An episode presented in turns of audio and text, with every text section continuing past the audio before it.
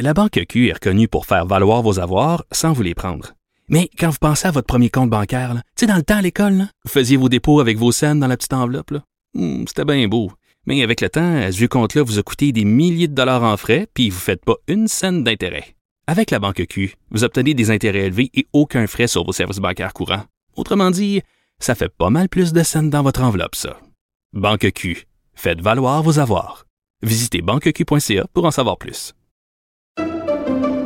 Pendant que votre attention est centrée sur cette voix qui vous parle ici, ou encore là, tout près ici, très loin là-bas, ou même très, très loin. Celle de Desjardins Entreprises est centrée sur plus de 400 000 entreprises partout autour de vous. Depuis plus de 120 ans, nos équipes dédiées accompagnent les entrepreneurs d'ici à chaque étape pour qu'ils puissent rester centrés sur ce qui compte, la croissance de leur entreprise.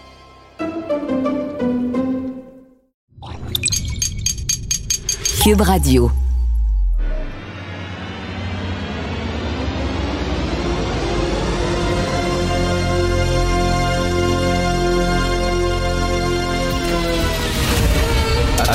Attention, cette émission est laissée à la discrétion de l'auditeur.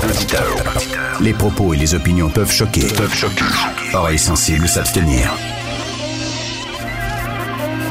Richard Martineau. Martino. Un animateur pas comme les autres. Richard Martineau. Cube Radio. Bonjour, bon lundi, merci d'écouter Cube Radio. Alors, euh, vous avez vu ça en Iran, il y a une jeune femme de 22 ans, magnifique, une magnifique fille, elle s'appelait Masha Amini. Euh, elle a été arrêtée par la police des mœurs, hein, parce qu'en Iran, il y a de la police des mœurs qui se promène pour voir si... euh, tu n'as pas ta jupe trop courte, si tu portes ton voile correctement. Et supposément qu'elle ne portait pas son voile correctement, elle l'avait, mais on voyait ça a l'air quelques mèches de cheveux. Ah, épouvantable. Alors on l'a arrêtée, on l'a amenée au commissariat pour qu'elle réponde de ses actes parce qu'elle avait commis un crime épouvantable. Et euh, elle est morte là-bas. Les autorités disent qu'elle a fait une crise cardiaque rendue euh, au commissariat.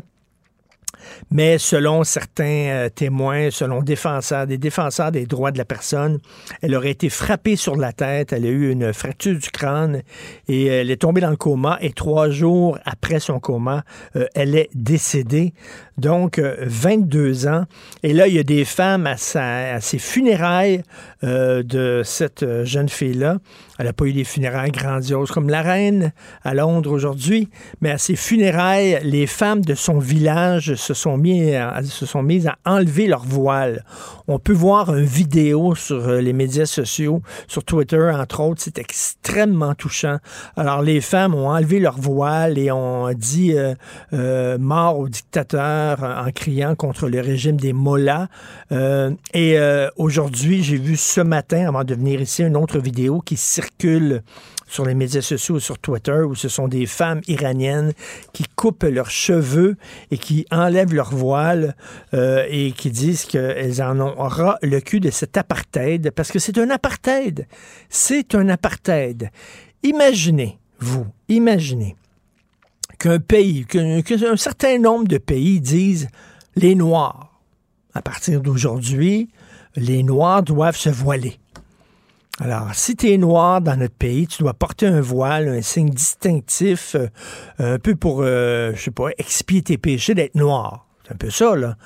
Pensez-vous que Adidas, pensez-vous que Dolce Gabbana, pensez-vous que toutes ces marques, ces grandes marques de, vêtements de luxe, euh, euh, que ce soit H&M, Marks Spencer, Uniqlo, Oscar de la Renta, Dickie White, Tommy Hilfiger, tout ça. Pensez-vous qu'ils se mettraient à vendre des voiles pour les Noirs? En disant c'est tellement cool, on a des voiles de toutes sortes de couleurs, puis c'est le fun. Pensez-vous qu'on accepterait que les Noirs portent un masque ou un voile à l'école lorsqu'ils sont profs? Ben non. On dirait c'est épouvantable, c'est du racisme. Comment ça se fait que ces pays-là, on oblige les Noirs à se masquer ou on oblige les gays à se masquer, à porter un voile? Euh, on dirait c'est homophobe. Mais quand c'est des femmes, ah, ben c'est leur culture. C'est leur culture. Moi, être une femme, je serais tellement en crise. Voyons, non, c'est leur culture. On n'accepterait pas ça, cet apartheid-là, envers les Noirs, cet apartheid-là envers les gays, mais on accepte cet apartheid-là envers les femmes en disant c'est leur culture. Alors là, partout dans les boutiques maintenant, vous avez maintenant des, photos de mannequins voilés. Et il n'y a pas un maudit manuel du gouvernement fédéral où il n'y a pas une fille voilée tout le temps. Et euh, dans toutes les publicités des grandes entreprises, maintenant, pour euh, paraître cool, pour paraître cool, on met une femme voilée. Euh, moi, j'apprécie particulièrement Yves Saint-Laurent, le designer Yves Saint-Laurent, hein, qui est décédé maintenant, mais lorsqu'il était vivant, avait toujours, toujours refusé euh, de faire des voiles Yves Saint-Laurent. Il dit, voyons donc, ça n'a pas de sens. Et Pierre Berger, qui était son compagnon de travail et son compagnon de vie, Pierre Berger disait, il faut, on a l'obligation d'être du côté de la liberté. C'est-à-dire que si on banalise le voile, euh, on est du côté des mollahs, on est du côté des dictateurs et pas du côté des victimes. Bref, je ne comprends pas le silence des féministes occidentales là-dessus. Est-ce qu'on les entend? Non. Rappelez-vous, euh, à Cologne, en Allemagne, il y avait une horde d'immigrants maghrébins qui étaient partis à la chasse aux femmes, qui avaient violé un paquet de, jeunes Allemandes. Il y a eu des viols collectifs et tout ça. C'était épouvantable. On n'en a pas parlé ici. Pourtant, c'est drôle, les féministes occidentales, le patriarcat, habituellement, ils aiment ça attaquer le patriarcat. Oui, mais c'est le patriarcat blanc. Le patriarcat blanc. Le patriarcat arabe, le patriarcat haïtien, le patriarcat latino. Non, ça, c'est leur culture.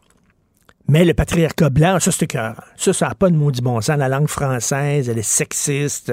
Il faut se battre contre l'écriture française ordinaire. Il faut euh, imposer l'écriture inclusive qui est beaucoup plus ouverte et tout ça. Mais c'est drôle, mais quand il y a des régimes anti-femmes qui sont euh, des régimes arabes ou des régimes de pays du tiers-monde ou de pays africains ou tout ça, là, on on les dénonce pas parce que ben c'est un peu du racisme quand même dénoncer. Arrêtez là. Alors là, les féministes occidentales ne dénoncent pas ce qui se passe en Iran, n'appuient pas les femmes iraniennes dans la rue parce que c'est un patriarcal, c'est un patriarcat qui est musulman. Et là, ça serait de l'islamophobie. Ah ben là, on va dire, mais quand, quand, quand c'est quand c'est le temps de critiquer, par exemple, la misogynie du, de l'Église catholique, et tambour, on y va, parce que l'Église catholique, c'est surtout des Blancs. Alors tout ça, c'est une indignation à deux vitesses. Euh, cette femme-là, cette jeune femme-là s'appelait Masha Amini. Elle est morte. Elle a été vraisemblablement tuée parce qu'elle ne portait pas son voile comme il faut. C'est exactement comme si, dans un pays où il y avait de l'apartheid contre les Noirs, on tuait un Noir parce que, je ne sais pas, il portait pas sa chaîne comme il faut. Il devait avoir une chaîne autour euh, de son cou pour montrer à tout le monde qu'il était euh, pas euh, égal aux autres, pour montrer à tout le monde qu'il faisait partie d'une catégorie de citoyens de seconde zone. Alors imaginez un noir dans un pays, genre Afrique du Sud, tu portes pas ta chaîne comme il faut, tu as oublié de me mettre ta chaîne en sortant, on te tue parce que tous les noirs doivent avoir une chaîne. Le monde entier serait en furie, le monde entier dirait que ça n'a pas de maudit bon sens, mais ça se passe en Iran. Ah, on peut pas critiquer. C'est l'islam, c'est leur culture, c'est des gens qui ont un teint basané. Si on critique ça, on a l'air raciste. Donc, on va fermer les yeux et on, va regarder ailleurs. C'est absolument épouvantable. Martino, souvent imité, mais jamais égalé. Vous écoutez Martino, Cube, Radio. Cette affaire qui est complètement tirée d'un film d'espionnage, pourquoi c'est vraiment intéressant? On peut pas dire l'inverse. Donc, la drogue, c'est donc. Un journaliste d'enquête, pas comme les autres. Félix Séguin. Félix, je suis curieux. Est-ce que tu es marié, toi? Non, pas encore. Fiancé seulement. Fiancé seulement. Fiancé Et- à vie, peut-être. Non, non, mais moi, je, je, je, je me suis marié et le jour de ton mariage, t'espères que tout va aller bien. Euh, écoute, euh, nous autres, on avait une journée absolument magnifique. C'était un 8 septembre. Il faisait beau, là, comme au, en plein mois de juillet.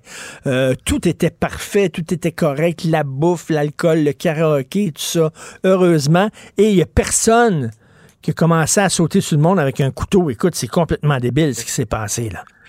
Ben, j'avais un peu cette même réflexion que toi parce que je pensais euh, au, au beau moment que l'on peut vivre et je pensais à qu'elle allait répondre à la question, puis comment ça a été ton mariage en fin de semaine euh, à ces euh, mariés de la Montérégie, puisqu'ils auraient été obligés de répondre, ça va pas très bien parce que ma femme et mon beau-père se sont fait poignarder. C'est vraiment arrivé. Alors, je te raconte. Euh, allez, lire le texte de Laurent Lavoie, Jérémy Bernier aussi dans le Journal de Montréal euh, là-dessus. Ça se passe à Sainte-Pie en Montérégie. Euh, alors, euh, bon, la cérémonie se déroule dans une salle de réception. et à ce moment donné, il y a cet homme qui s'appelle Jimmy Lee Loader qui a eu un qui s'est obstiné, on, pourrait dire, avec sa conjointe. Et puis après cette séance-là ou cette petite querelle, il est allé chercher un couteau, on sait pas où, mais en tout cas, il est sorti de la salle, il est allé chercher un couteau et il est revenu attaquer sa conjointe avec son arme blanche. Ensuite, en plein il se mariage. tourne vers la mariée en plein mariage. Il se tourne vers la mariée et son père et poignarde la mariée dans le dos et poignarde le père de la mariée au thorax et il sauve.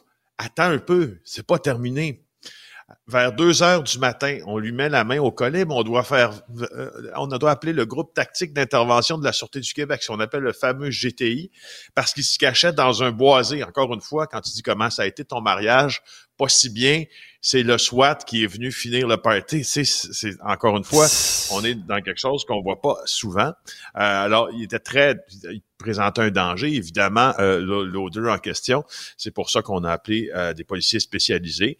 Là, on sait pas de quoi il va être accusé. En tout cas, euh, euh il va revenir encore aujourd'hui. Il va revenir encore aujourd'hui. Ça, ça semble voilà. être un problème de santé mentale. Là. Ben, j'imagine, en tout cas, si c'est pas ça, euh, si c'est en pleine conscience et puis prémédité, je me demande bien qu'est-ce qui sous-tend cette agression-là. Je pense que tu as, tu as une partie de la réponse. Là, comme mais, ça. mais la mariée et euh, les gens qui ont été poignardés se portent euh, corrects, là? Ils sont pas, euh, sont pas en danger? Ils sont, sont pas en danger de mort, mais en même temps, leurs blessures sont graves aussi. Mais t'imagines, Christy, tu te maries, puis soudainement, il y a un fou. Tu sais, puis tu sais, peut-être, j'imagine, là, je, je, fais de la supputation, là, mais on va inviter Serge au mariage. Non, non, pas Serge, il est weird, il est bizarre. Non, non, je te dis, c'est un bon ami, on va l'inviter, il est correct, là, ces temps-ci, il se porte bien. T'invites Serge à ton mariage, il pogne un couteau, puis il saute sur ta femme. Puis il saute, écoute, là, Ça vraiment, va mal un peu le lendemain dire, ouais, je te l'avais dit, Serge, hein, finalement. Ben oui. va améliorer tant que ça dans son comportement. Écoute, épouvantable. Triste drame à Rivière-du-Loup qui concerne un bébé de l'Ukraine. Ben oui, ben je t'en parle parce que euh, c'est la face cachée des belles histoires. Hein? Euh, quand on voit une histoire à la télévision, puis dans les journaux, puis euh, qu'on voit une jeune femme qui accouche finalement à Lviv en Ukraine en pleine invasion russe euh, et qui a fait appel aux médias, puis les médias raconte son histoire et là, elle est dans son auto avec son petit bébé et puis euh, elles doivent sortir du pays. Finalement, réussissent à sortir du pays. Elle et son bébé sont à Cracovie, en Pologne. Et le député euh, de Montmagny-Lillet, je crois, le député conservateur fédéral, euh, se lève en chambre, interpelle le gouvernement, euh, Bernard Généreux, oui. Et puis et finalement, bon, ben, elles sont, elles sont rapatriées, là, elles et son bébé, puis au printemps, elles reviennent dans la maison familiale près de près de Rivière-du-Loup. Puis là, on apprend en fin de semaine que euh, euh, cette femme-là, de 37 ans, son bébé, ont été retrouvés les deux morts en bas d'une falaise de 40 mètres au parc des Chutes de Rivière-du-Loup. Euh, selon les témoins qui ont croisé la mère avant, elle semblait exaspérée, elle semblait en détresse. La poussette Oh. avait été abandonnée dans un sentier. Euh, je, je trouve ça triste à mourir, bien sûr, mais ça te montre. C'est quoi? Est-ce que, que ça a été vraiment euh, confirmé que c'est un, un suicide et un meurtre à l'emmener Ben, la, la, la Sûreté du Québec dit que tout pointe là. tu sais.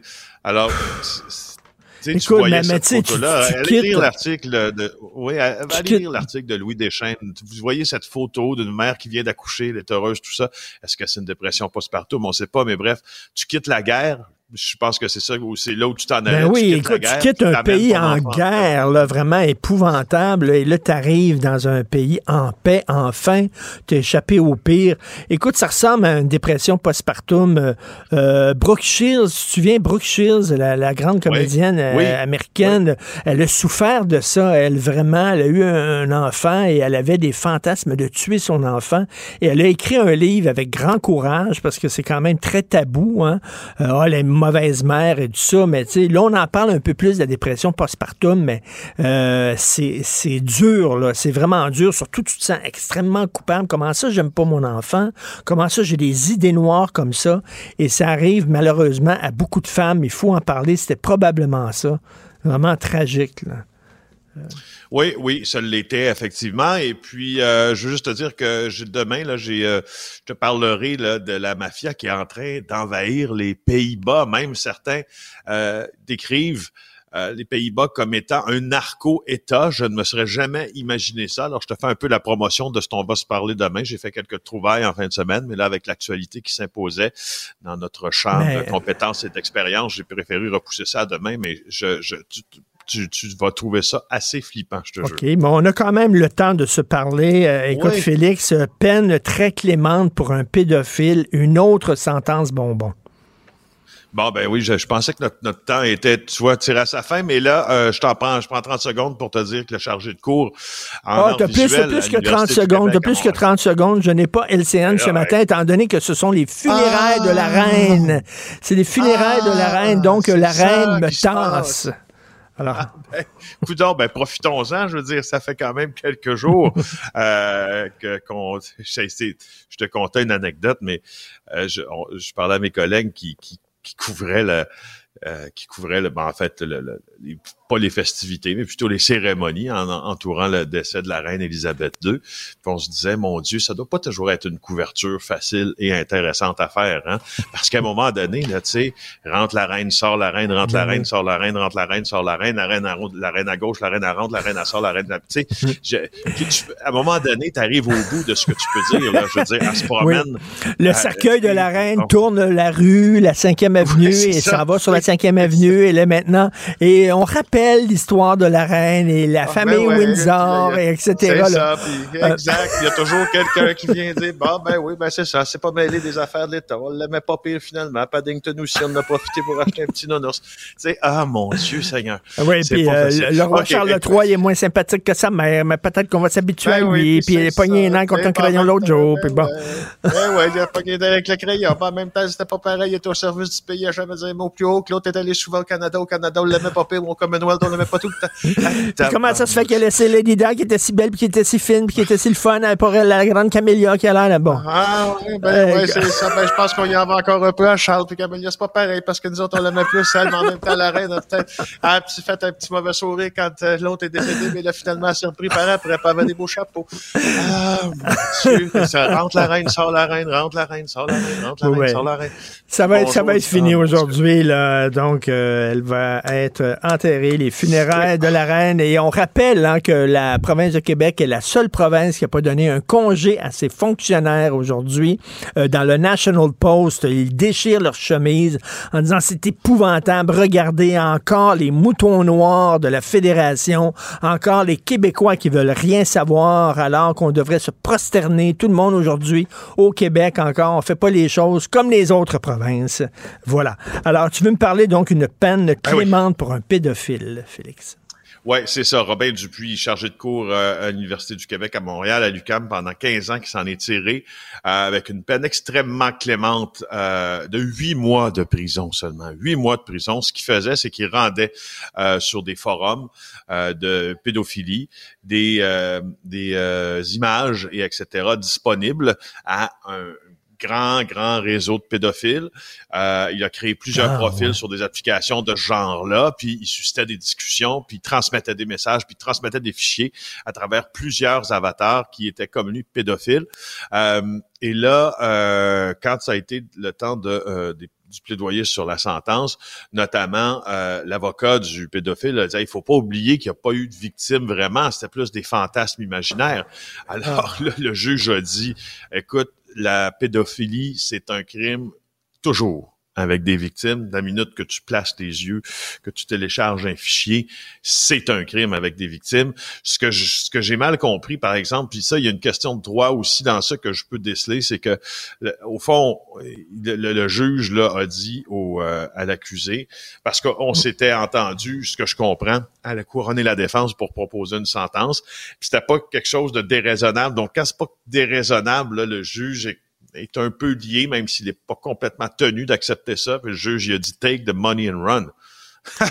Alors, euh, ça me, mois. Un peu, je te dirais, surpris par cette, cette sentence-là, me surprend euh, beaucoup. Ben tout à fait, huit mois. Écoute, il y a quelques années, tu te souviens, là, il, y a, il, y a, des poupées gonflables maintenant qui ressemblent vraiment à, à, des vraies personnes. On est loin de l'époque où tu gonflais ta poupée là, comme ça, puis qu'elle avait l'air d'un gros ballon. Tu te souviens d'ailleurs, à Longueuil, il y avait un bordel de poupées gonflables, de, de poupées euh, de sex dolls, où on pouvait louer un, sex doll à, l'heure, à, Longueuil. Le gars, le gars s'est fait pincer, donc il y avait une poupée dans chaque chambre, dans chaque chambre, et tu pouvais louer ça à l'heure. Bref, je fais rien te dire ça parce que il y avait eu une entreprise qui voulait, qui avait même fabriqué euh, des poupées, ce qu'on appelle des sex dolls, donc des poupées sexuelles euh, qui ressemblaient à des enfants. Écoute, ah Félix, Félix, on disait, ben, vaut mieux si quelqu'un a des instincts de pédophile, si quelqu'un a des fantasmes de pédophile, vaut mieux qu'il euh, fasse ça sur une poupée qui ressemble vraiment à un enfant plutôt que de faire ça sur un vrai enfant. Écoute, moi, ça m'avait très choqué parce qu'à un moment donné, le gars fait ça sur une poupée, puis après ça, il veut passer au vrai, au vrai, aux vraies personnes. Voyons donc. Ça n'a pas de sens. Non, mais oui, tout, à fait. Mais euh, tu vois, regarde, je, suis en train de le chercher en te parlant. Maintenant qu'on est en vidéo, je peux pas hein, trahir ce que euh, hmm. je suis en train de faire. Mais regarde bien, euh, possession, ouais, c'est ça. Kenneth Harrison a été accusé ici au Canada d'être en possession d'une poupée gonflable qui représentait un enfant, euh, parce que là, il s'est fait venir ça par la poste, mais la représentation d'un enfant euh, pourrait est aussi un, un, est aussi un crime dans ces cas-là.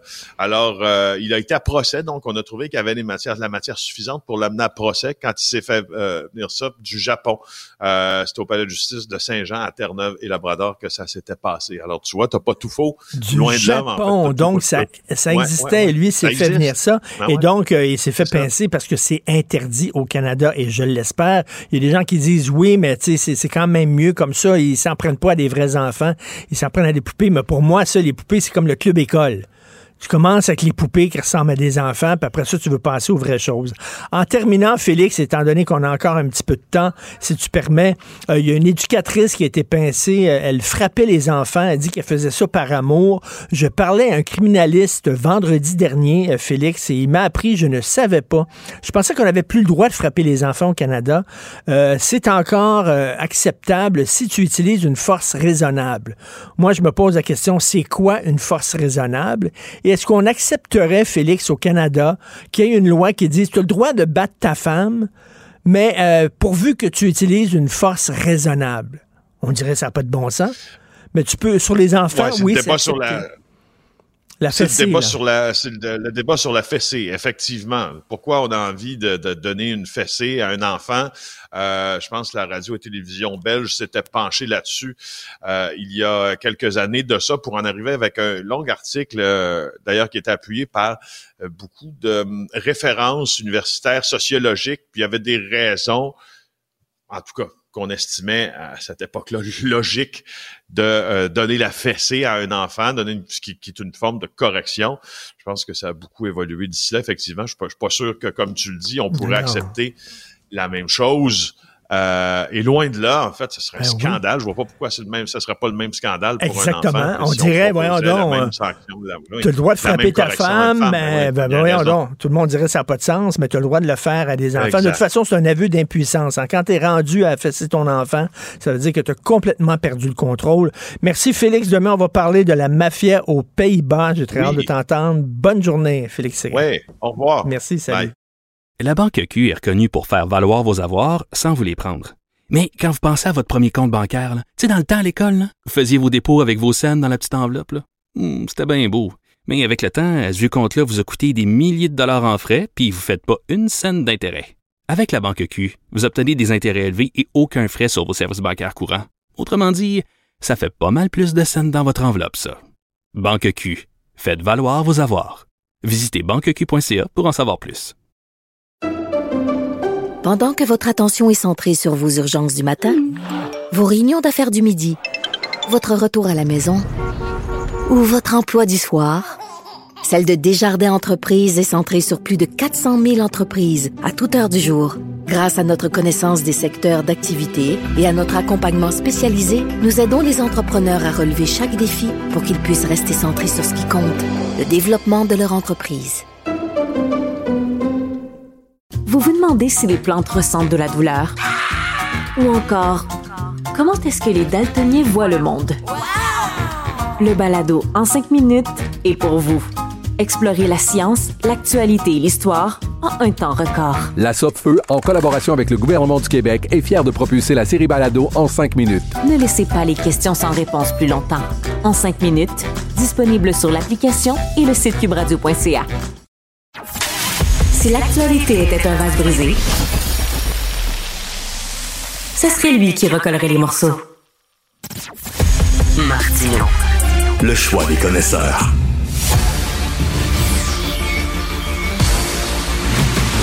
Jean-François Lisée. On va juste dire qu'on est d'accord. Thomas Mulcair. Je te donne 100% raison. La rencontre. C'est vraiment une gaffe majeure. Tu viens de changer de position. Ce qui est bon pour Pitou est bon pour Minou. La rencontre. Lisée. Mulcair. Alors, Jean-François Gabriel Nadeau-Dubois dit qu'il n'y a qu'une seule course lors de cette campagne électorale, c'est entre la CAQ et Québec solidaire. Les autres ne font pas le poids. Euh, et ça a l'air à faire l'affaire de François Legault. Pourquoi François Legault rêve d'une course à deux avec Gabriel Nadeau-Dubois? C'est une très bonne question. Puis euh, Gabriel Nadeau-Dubois est aux anges de voir que son meilleur attaché de presse, finalement, c'est le premier ministre qui n'arrête pas de dire comment QS est important. Dangereux, mais important. Alors là, évidemment, tu peux pas. Lorsqu'il y a quatre partis d'opposition puis que le premier ministre parle juste de toi, euh, c'est ta fête. C'est vraiment ta fête. Sur le fond des choses, hein, est-ce qu'ils ont raison? Non. En fait, il y a plusieurs luttes à deux. Il y a une lutte à deux entre, euh, entre la CAQ et les conservateurs d'Éric Duhem à Québec et dans Chaudière-Appalaches. Il y a une lutte à deux entre la CAQ et les libéraux, par exemple, à Laval et dans certains comtés de Montréal. Il y a une lutte à deux avec Québec solidaire, essentiellement dans les comtés de Québec solidaire et à Maurice Richard, et il y a une lutte à deux avec le PQ en Gaspésie puis sur la côte nord. Alors donc, la raison, c'est hmm. pourquoi est-ce que le Legault dit ça? Ben, d'abord, il faut qu'il se mette à dire quelque chose qui n'est pas sur le troisième lien. Il fallait qu'il change de sujet. Ça, c'est la première chose.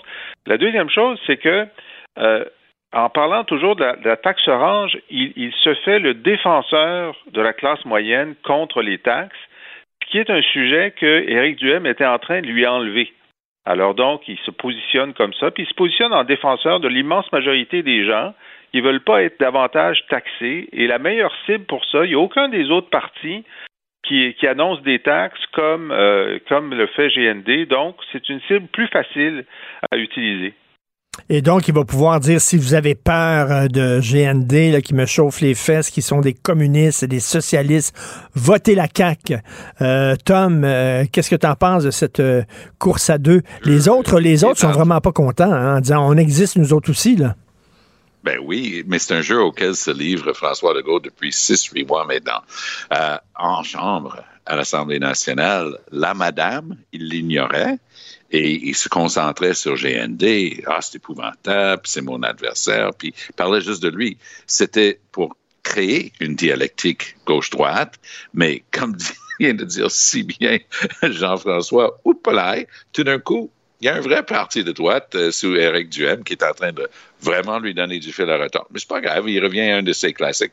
Pour ce qui est de GND, c'est aussi de bon compte. C'est de la politique pure, simple, mais par moment, on a l'impression que GND est en train de boire sa propre eau de bain euh, parce qu'il commence à y croire. Mais un instant, là, ça, il, a, il a des gens qui vont voter pour lui à travers le Québec, mais ce n'est pas un vote efficace. Ce n'est pas concentré. Oui, il y a le royaume orange dans le centre, les, les, quatre comtés que, que le NPD a gagné après la vague orange, l'élection après en 2015, les mêmes quatre comtés contigus.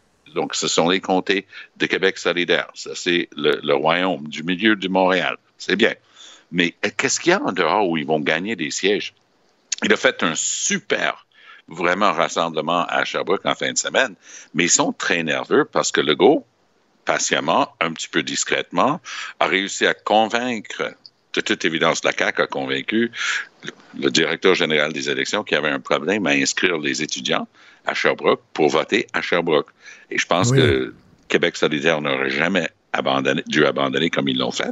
Mais moi, j'ai l'impression que Caroline Saint-Hilaire, qui était donnée pour perdante, euh, va pouvoir la remporter parce que les étudiants pourront pas voter. Donc, hmm. c'est loin d'être gagné, même dans des... Hey, on me dit, Daniel Bernard, c'est un, de mes anciens collègues euh, libéraux euh, à l'Assemblée nationale. Lui, il se présente pour la CAQ à Rouen-Noranda. J'ai quatre, cinq personnes qui ont le pointage interne des deux bords, qui m'ont tous affirmé dur comme fer, puis c'est pas des bullshitters. Ils regardent, Daniel Bernard va gagner Rouen-Noranda. Fonderie Horn va gagner mmh, Rouen-Noranda mmh. pour la CAQ. Alors, je sais pas euh, mmh. d'où sort euh, cette... Je ne sais pas ce qu'il est en train de sniffer, mais euh, pour moi, c'est pas l'air de Rouen-Noranda. Euh, Jean-François, euh, tu parlais tantôt du troisième lien. On se demandait pourquoi il ne rendait pas les études publiques. Monsieur Legault, finalement, le chat est sorti du sac. Il n'y en a pas d'études. Et de l'autre côté, Dominique Andelane, qui, lors du débat, disait ça prend des éoliennes, ça prend des éoliennes. On lui demande ben combien ça prendrait d'éoliennes? Elle le sait pas. oui, il y a des choses extraordinaires. Euh, bon, euh, en fait, François Legault, euh, sur les études, c'est les deux côtés de la même réponse. En fait, il disait, ben, il y avait une vieille étude commandée par le Parti libéral qui était dépassée, donc qui ne portait pas sur le projet du, de la CAC. D'ailleurs, ils ont changé d'idée sur leur projet. Alors, donc, et deuxièmement, il dit, ben là, il n'y a pas d'études encore complétées sur notre projet. Mais il faut dire que c'est juste, au début, il y avait le plus gros tunnel du monde, et ensuite, il y a eu les deux petits tunnels. Alors, c'est sûr qu'il n'y a pas eu le temps de produire d'études sur leur deuxième projet qui date seulement, je me souviens bien, de, septembre dernier. Alors, il dit, lorsqu'il y aura une étude, euh, on le publiera, ça arrivera en 2023. Euh, je le crois, qui est absolument euh, inconcevable, c'est qu'il s'engage à dépenser 4 ou 6 milliards de dollars sur quelque chose dont la nécessité n'a jamais été démontrée. Écoute, je suis peut-être, Jean-François, je, suis peut-être old school, mais il me semble que tu fais des études avant de construire le projet, je sais pas. Oui, oui. Alors, il y aura des études, évidemment, de faisabilité puis tout ça avant de construire le projet, mais d'habitude, ce qui, ce qui s'appelle au gouvernement du Québec un dossier d'opportunité. Est-ce opportun? Est-ce qu'il y a suffisamment de gens qui vont prendre ce tunnel-là pour, pour, devoir mettre des milliards dessus. Ce dossier n'existe pas et le gouvernement est très franc. Il dit, nous, on a utilisé un article dans la loi qui nous permet de sauter l'étape de savoir est-ce qu'on en a vraiment besoin? Parce que nous, on a déjà décidé qu'on en avait besoin. on met la charrue dans les bœufs, euh, Mais à travers ça, parce que le bitume de bitume, là, c'est 4-6 milliards. Ça, c'est la mise de départ. C'est absolument infaisable. Mais ils n'admettront jamais, parce que les gens de l'île d'Orléans vont capoté, mais lorsque l'Irlande est devenue partie de l'Union européenne, tout d'un coup, on voulait mettre des autoroutes pour monter leur infrastructure et tout ça parce qu'ils faisaient dorénavant partie de l'Europe. Ils ont découvert des manières de couper, de trancher, de couvrir, de ne pas mettre des cicatrices dans ce pays qui est absolument magnifique quand, quand on y va. Donc, la même chose avec l'île d'Orléans. Les gens n'admettront jamais que Eric Duhem peut avoir raison sur quoi que ce soit. Mais son idée de dire, regarde, là, il faut remplacer le pont de l'île d'Orléans et ça, en soi, il, commence à 500 millions, mais ça va certainement être un milliard en soi. Là, on fait une tranchée, on couvre, on ne fait pas de cicatrice sur le magnifique paysage de l'île d'Orléans et on sort de l'autre bout avec un autre pont. Ça va être un coût fixe, réalisable et tout ça. Ils n'admettront jamais que, que c'est une possibilité réelle qu'il faut étudier. Ils ont décidé d'annoncer le bitube. Mais le bitube est tellement ridicule. Ils savent pertinemment bien que ça ne se fera jamais. C'est pour ça qu'il n'y a pas d'autre chose que des, dessins d'enfants à montrer à chaque fois qu'ils parlent de ça, parce que c'est un truc inventé pour passer à travers la présente campagne électorale, après quoi ils vont passer un autre quatre ans à tergiverser, puis se fera finalement rien pendant euh, huit ans. Ça, c'est- Richard, c'est la, la théorie de, de Régis Labaume qui dit que euh, les, les, les caquistes, enfin les caquistes, du moins le premier ministre, peut-être pas, euh, peut-être pas Éric Kerr ou, je, ou Geneviève mais le premier ministre sait que ça n'arrivera jamais. Et entre autres parce que, ben, à moins que Pierre Po- Poilievre devienne premier ministre puis décide de payer 40 de, de, de- du tunnel, mais en tout cas avec les libéraux, c'est sûr que jamais ils enverront de l'argent pour le tunnel. Peut-être qu'ils pourraient payer pour deux des roues d'une des autobus qui va traverser le tunnel, mais c'est tout. Et le gouvernement dit si j'ai pas mon 40% du fédéral, je le ferai pas. Alors ils attendent juste ce moment-là pour tirer la plug sur le troisième lien. Et euh, en, en terminant, euh, Tom, euh, la communauté Atikamekw est en beau joie le vert parce que François Legault a dit les histoires de racisme envers les Autochtones dans les hôpitaux québécois, c'est terminé. C'est fini, c'est réglé, ça. C'était du grand Legault, mais tu sais quoi, Richard? Je commence à être obligé de me rendre compte que c'est une stratégie, c'est plus des accidents. Bon, il commence, les immigrants, c'est de la violence et tout ça, c'est drôle. Oh, oh, je m'excuse. Là, la reine décède, on change de page, je dis, Legault est chanceux, on va, on parler d'autre chose. Non, non. Deux revient. jours après, il est à Drummondville, puis il est en train, encore une fois, d'aller sur les mêmes thèmes. Oh, vous savez, hein, des gens qui parlent une autre langue, avant d'arriver ici, d'apprendre le français, ouf, pour notre tissu social, notre cohésion, c'est vraiment pas bon, ça. Hey, le gars, tu es en train de faire exprès. Bon, on passe quelques jours, puis là, une chicane en règle avec les Atikamekw. Puis là, je me dis, OK, ça, on commence à avoir un pattern ici.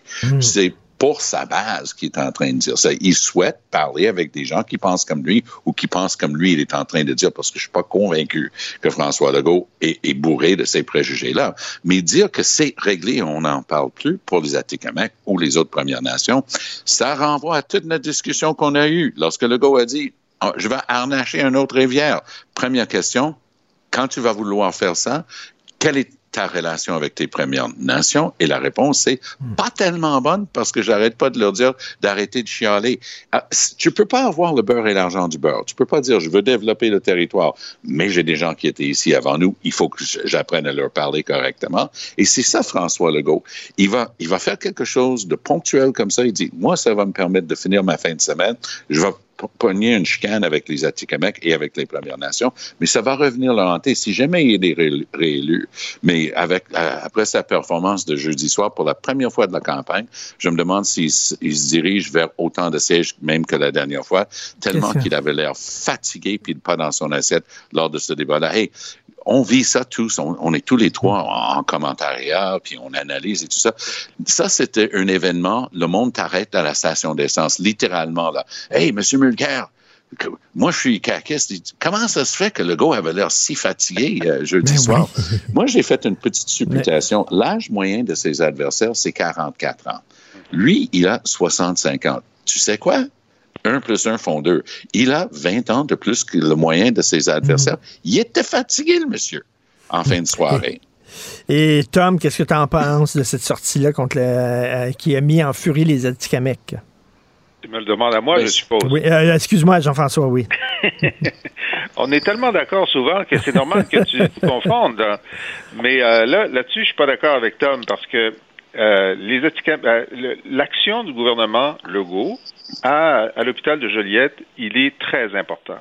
Et la nouvelle présidente du CIS de l'anneau d'hier, la Marise Poupard, a fait une conférence de presse à l'automne dernier. Il y avait le chef d'alors des Atikamekw, M. Ottawa, qui était assis à côté d'elle.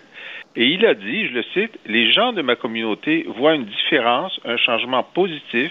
La confiance est en train de se rétablir. À preuve, les parents de Joyce se sont rendus à l'hôpital pour une consultation, alors qu'il y a quelques mois, dit M. Ottawa, il était hors de question pour eux de mettre les pieds dans cet établissement. Alors, qu'est-ce qui manque comme action concrète à l'hôpital de Joliette pour satisfaire les Atikamekw? Ils ne peuvent pas le dire. Ce qui manque, c'est l'utilisation des termes racisme systémique. Alors, il y a un moment, là, où tu peux décider de faire la paix sur, sur des mots et de faire des progrès sur les faits. Et là-dessus, je donne raison à M. Legault. Merci à vous deux. On se Salut. reparle euh, demain. Bonne journée. Bye. À demain. Joignez-vous à la discussion. Appelez ou textez le 187 Cube Radio 1877 827 2346. Alors, euh, nous parlons maintenant à Monsieur, euh, à Jamila Benhabib. Jamila Benhabib, elle est journaliste, écrivaine, militante euh, politique canadienne d'origine algérienne. On parle à Jamila. Pourquoi? Ben, on revient sur cette histoire. J'en ai parlé en tout début d'émission d'une jeune femme de 22 ans en Iran qui aurait été tuée par la police des mœurs en Iran parce qu'elle portait mal son voile. Euh, une histoire épouvantable qui semble, je sais pas, passer 25 000 pieds par-dessus la tête de nos féministes. On en parle avec Jamila. Bonjour, Jamila. Bonjour. Euh, premièrement, euh, on a vu ces vidéos et tu les as vues aussi euh, de ces femmes lors des funérailles de cette jeune femme de 22 ans, ces femmes iraniennes qui enlèvent avec grand courage leur voile, qui crient mort au dictateur, elles se coupent les cheveux, elles enlèvent leur voile, elles disent qu'on en a ras-le-bol de ce régime d'apartheid. C'est beau de voir ces images-là. Jamila. Oui, c'est beau parce que en fait, euh, ça nous donne euh, une immense leçon de courage et puis euh, ça met, ça nous offre une perspective qui jusque-là est totalement méconnue, en tout cas en Europe et en Amérique du Nord, qui est celle de femmes qui veulent vivre libres sous des régimes extrêmement répressifs et à savoir sous des régimes théocratiques. Donc ici, il s'agit de l'Iran, mais un peu partout dans le monde islamique, il existe des, des des, désirs, des grands désirs de, liberté et, bien souvent, bah, ça se paye au prix fort, c'est-à-dire euh, ça, se, ça se paye au prix de, la vie. Euh, donc cette euh, jeune femme âgée à peine de, de 22 ans bah, nous offre aujourd'hui bah, une grande une grande leçon de, courage. Donc celles et ceux qui se battent en Occident de façon générale pour nous dire exactement le contraire, que le voile finalement c'est rien, que le voile doit faire partie euh, des droits individuels, bah, je pense qu'il devrait réfléchir à deux fois aujourd'hui, bah, bah parce que finalement, euh, cette mort, elle pèse euh, aussi sur nos consciences, en tout cas. Les autorités iraniennes disent qu'elle serait morte d'une crise cardiaque. Qu'est-ce que tu en penses? Bah, enfin, les autorités iraniennes, elles peuvent dire euh, ce qu'elles, euh, ce qu'elles, euh, ce qu'elles veulent. De toute façon, on le sait bien que c'est des autorités qui mentent comme elles respirent, qui utilisent la violence, la répression, la peur, la délation. donc, on l'a bien vu. Rappelez-vous quand on avait eu il y a quelques années cette jeune photojournaliste d'origine iranienne qui est retournée dans son pays pour faire un film, euh, je pense que son nom c'était Kazemi, et donc elle, a, elle avait été euh, euh, aussi battue, son crâne a été fracassé par par une par un, par un gardien de la révolution. je pense qu'il avait même fracassé donc avec avec une chaussure. C'est des pratiques qui sont courantes en Iran. Je veux dire, utiliser la violence contre des gens bah, qui veulent tout simplement vivre libre, c'est c'est courant, c'est même banal. Euh, donc euh, moi, les autorités iraniennes, euh, disons, voilà, je leur fais pas confiance du tout.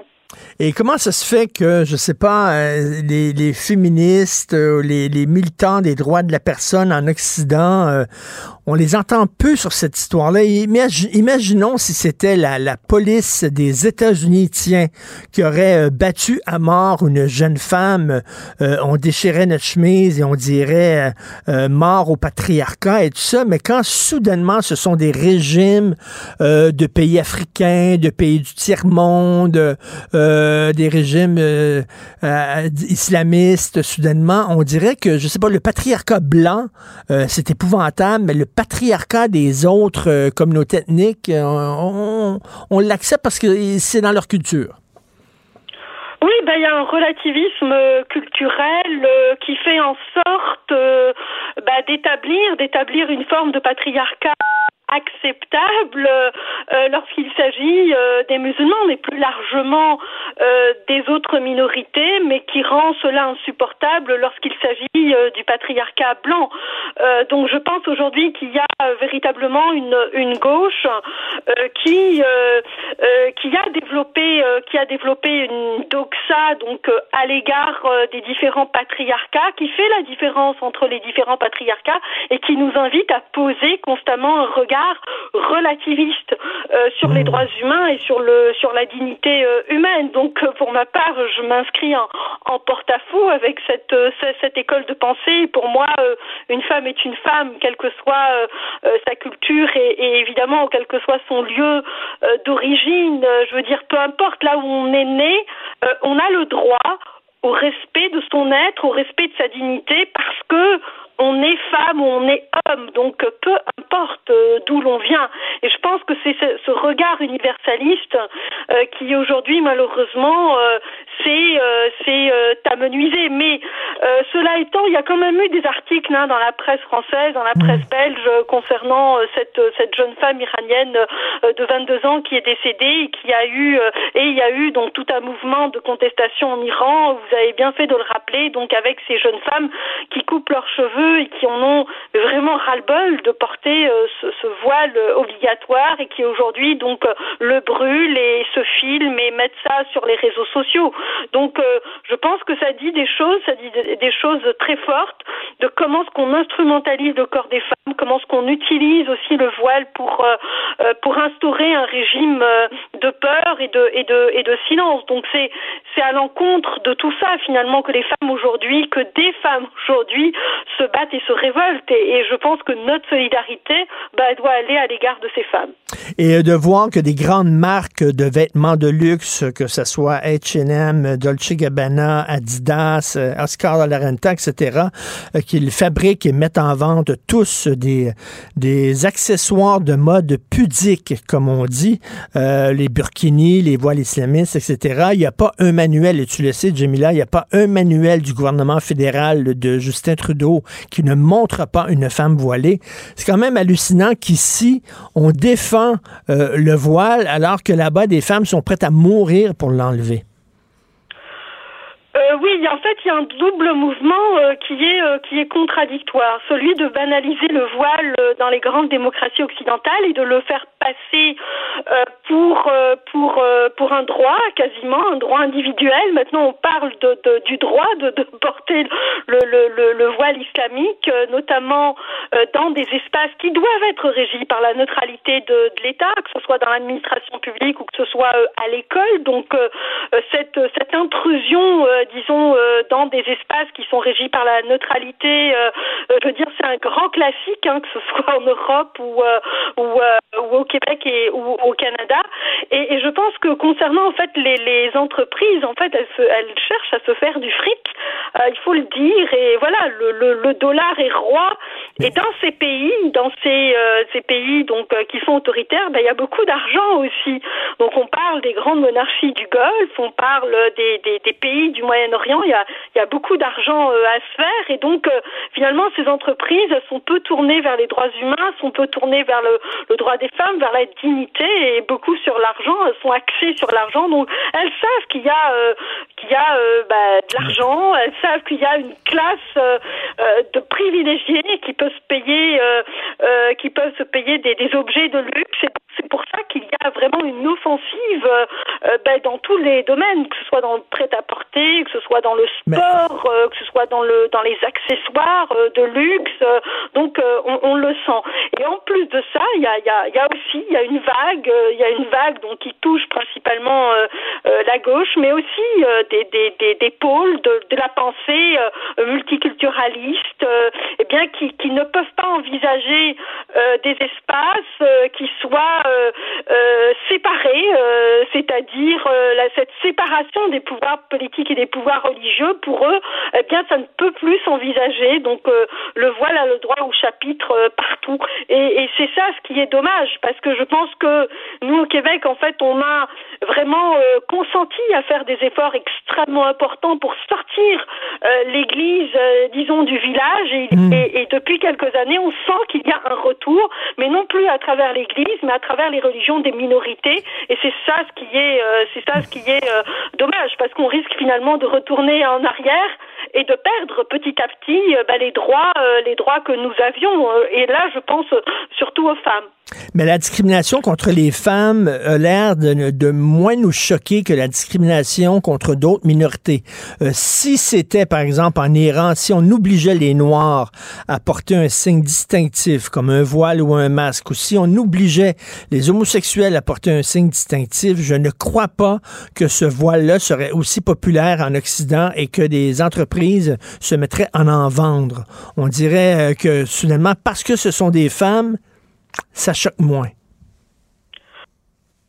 Oui, en fait, euh, je veux dire euh, oui et non, parce qu'en fait, il y a eu aussi euh, une grande habileté de la part des islamistes à rendre le voile, disons, acceptable. Et je dirais que même dans des cas, dans certains cas, désirable. Désirable dans le sens de, ils ont fait un effort, non seulement dans la sémantique, mais aussi dans l'esthétique. Regardez tout le, maintenant, je veux dire, les façons extrêmement, extrêmement de, porter le voile, mais pour brouiller le langage, pour brouiller le sens pour euh, euh, brouiller le, le cœur du propos. Le cœur du propos, c'est de créer un système hiérarchisé où les hommes sont en haut, les femmes sont en bas. Et euh, pourquoi? Parce que ce sont les femmes qui sont des tentatrices et les hommes qui sont des prédateurs. Donc, au cœur du voile, il y a cette vision mmh. du monde, il y a cette vision de la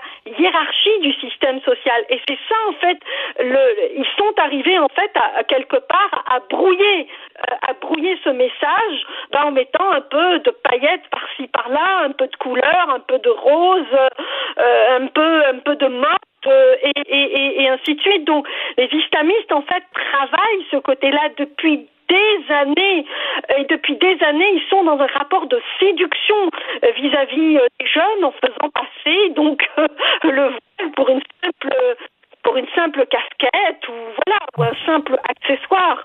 Or euh, il n'en est rien. Je veux dire le voile ça dit bien ce que ça dit, c'est-à-dire un système de pensée qui euh, détermine le, le, la destinée des femmes parce qu'elles sont femmes. Mais donc c'est ça ce qui est euh, absolument euh, insupportable. Et je pense qu'aujourd'hui on devrait véritablement s'interroger sur la portée de ce geste à, à, à organiser une police des mœurs simplement pour aller voir comment est-ce que les femmes sont habillées dans la rue, si les femmes euh, ont un fond de teint ou l'ont pas. Vous savez, le, le, la police des mœurs, elle est même autorisée à toucher les femmes pour hmm. voir si euh, elles sont euh, maquillées, euh, comment est-ce qu'elles sont euh, habillées, qu'est-ce qu'il y a dans leur sac, qu'est-ce qu'il y a dans leur intérieur, c'est-à-dire chez elles à la maison et, et, et ainsi de suite. Donc, lorsque un État euh, lorsque le système politique d'un État repose sur un tel instrument, ben on doit s'interroger sur la portée de l'instrument.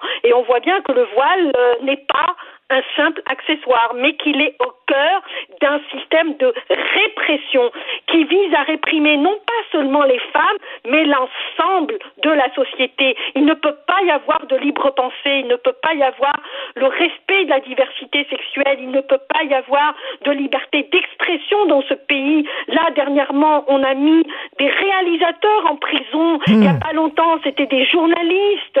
Euh, un peu auparavant, c'était des magistrats. Bref, mais, mais la, la, la, bonne nouvelle, à la limite, c'est qu'à un moment donné, on, ne peut pas mettre tout le monde en prison. Et tu parlais des réalisateurs. Moi, je suis un grand, grand fan de cinéma. Tu le sais, Jamila, et un des grands cinémas à travers le monde actuellement, c'est le cinéma iranien, qui est extraordinaire. C'est un cinéma qui est très critique envers le régime des Mollahs. Donc, on met les, les intellectuels, les magistrats, les, les réalisateurs, les artistes, les femmes. Est-ce que tu crois que ce régime-là va finir par tomber, tu crois?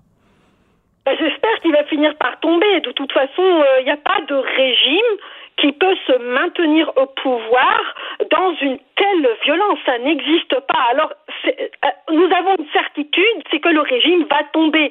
Un jour ou l'autre va tomber. Maintenant, euh, l'inconnu, c'est quand euh, il va tomber et surtout, quel est le prix à payer? Je veux dire, aujourd'hui, c'est cette jeune femme de 22 ans, il y a quelques années, rappelez-vous, c'était aussi une femme qui s'appelait Nada, qui est morte dans les manifestations euh, le sang coule, le sang de cette euh, jeunesse coule, et pendant ce temps-là, il n'y a pas grand monde, en tout cas, qui se soucie, qui devrait se soucier évidemment de la solidarité droits de ces jeunes femmes, de ces démocrates, de ces libres penseurs, voilà, qui méritent de vivre, de vivre dans la dignité et le respect de leur choix. Mais c'est ça ce qui leur manque le plus là-bas. Et Jamila, tu euh, as écrit un livre qui est extrêmement important, Islamophobie, mon œil. Est-ce que ce livre-là va être lancé bientôt au Québec?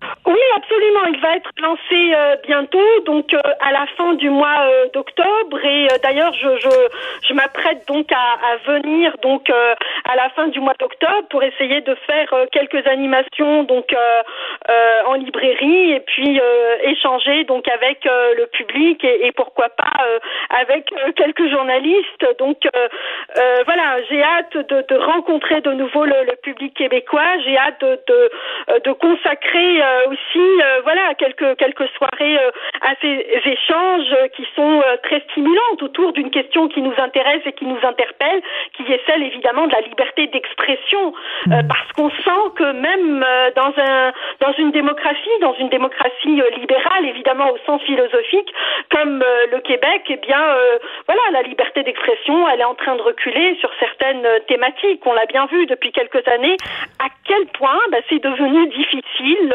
on est accusé euh, euh, d'islamophobe, donc à tout bout de champ, euh, du seul fait d'évoquer une thématique, une problématique, de soulever une question. Et ça, c'est franchement embêtant et, et c'est pas normal dans le débat public. En tout cas, un livre important. Sophie et moi, on l'a lu. C'est très, très bon, très important. Très hâte que tu viennes à Montréal, au Québec, pour pouvoir te rencontrer. Merci, Jamila Benabim. Merci. Merci infiniment. Au revoir Richard. Bye. La Banque Q est reconnue pour faire valoir vos avoirs sans vous les prendre. Mais quand vous pensez à votre premier compte bancaire, tu sais, dans le temps à l'école, vous faisiez vos dépôts avec vos scènes dans la petite enveloppe. Hmm, c'était bien beau. Mais avec le temps, ce vieux compte-là vous a coûté des milliers de dollars en frais, puis vous ne faites pas une scène d'intérêt. Avec la Banque Q, vous obtenez des intérêts élevés et aucun frais sur vos services bancaires courants. Autrement dit, ça fait pas mal plus de scènes dans votre enveloppe, ça. Banque Q, faites valoir vos avoirs. Visitez banqueq.ca pour en savoir plus. Pendant que votre attention est centrée sur cette voix qui vous parle ici, ou encore là, tout près ici, très loin là-bas, ou même très, très loin, Celle de Desjardins Entreprises est centrée sur plus de 400 000 entreprises partout autour de vous. Depuis plus de 120 ans, nos équipes dédiées accompagnent les entrepreneurs d'ici à chaque étape pour qu'ils puissent rester centrés sur ce qui compte, la croissance de leur entreprise. Vous vous demandez si les plantes ressentent de la douleur? Ou encore, comment est-ce que les daltoniens voient le monde? Le balado en cinq minutes est pour vous. Explorez la science, l'actualité et l'histoire en un temps record. La Feu, en collaboration avec le gouvernement du Québec, est fière de propulser la série Balado en cinq minutes. Ne laissez pas les questions sans réponse plus longtemps. En cinq minutes, disponible sur l'application et le site cubradio.ca. Ben oui, on le sait. Martineau, ça n'a pas de bon sens comme il est bon. Vous écoutez Martineau. Cube Radio. J'espère quand vous êtes allé faire votre épicerie ce week-end que vous avez acheté des fraises du Québec et des raisins du Québec du lait du Québec. C'est important, l'achat local. Il faut acheter nos produits à nous pour aider nos entreprises. C'est ce que le gouvernement nous répète tout le temps. C'est drôle parce que le REM, euh, les locomotives du REM sont fabriquées en Inde. Euh, le, ciment euh, qui pour fabriquer les, colonnes là, qui vont tenir sur lesquelles vont s'appuyer les rails du REM, ben, c'est du ciment américain. le gouvernement parle des deux, des deux côtés de la, la bouche. Il dit c'est très important l'achat local, mais il n'arrête pas d'acheter des produits à l'étranger. Et là, aujourd'hui, on a Gilles Bertium. Gilles Bertium il est propriétaire de deux compagnies, Alpha Tapco et Alpha Vico à Farnham. Lui, euh, son entreprise, son, ces, deux entreprises sont établies au Québec depuis 1980. OK? Plus de 50 ans, plus de 40 ans. Il vend partout au Canada des fournitures scolaires. Partout au Canada. Mais là, cette année, il y a des centres de services scolaires du Québec qui disent on fera plus affaire avec toi, on n'achètera plus tes fournitures, on va aller acheter des fournitures aux États-Unis pour plus cher en plus que ça. Euh, Monsieur Bertium est avec nous. Bonjour, Gilles Bertium.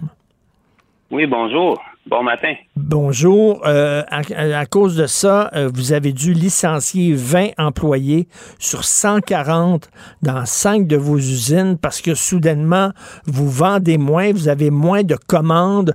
Comment ça se fait que nos centres de services qui ont remplacé les défuntes commissions scolaires, comment ça se fait qu'ils n'achètent plus vos fournitures scolaires alors que pendant des années, tout était correct, tout était bien? Qu'est-ce qui se passe?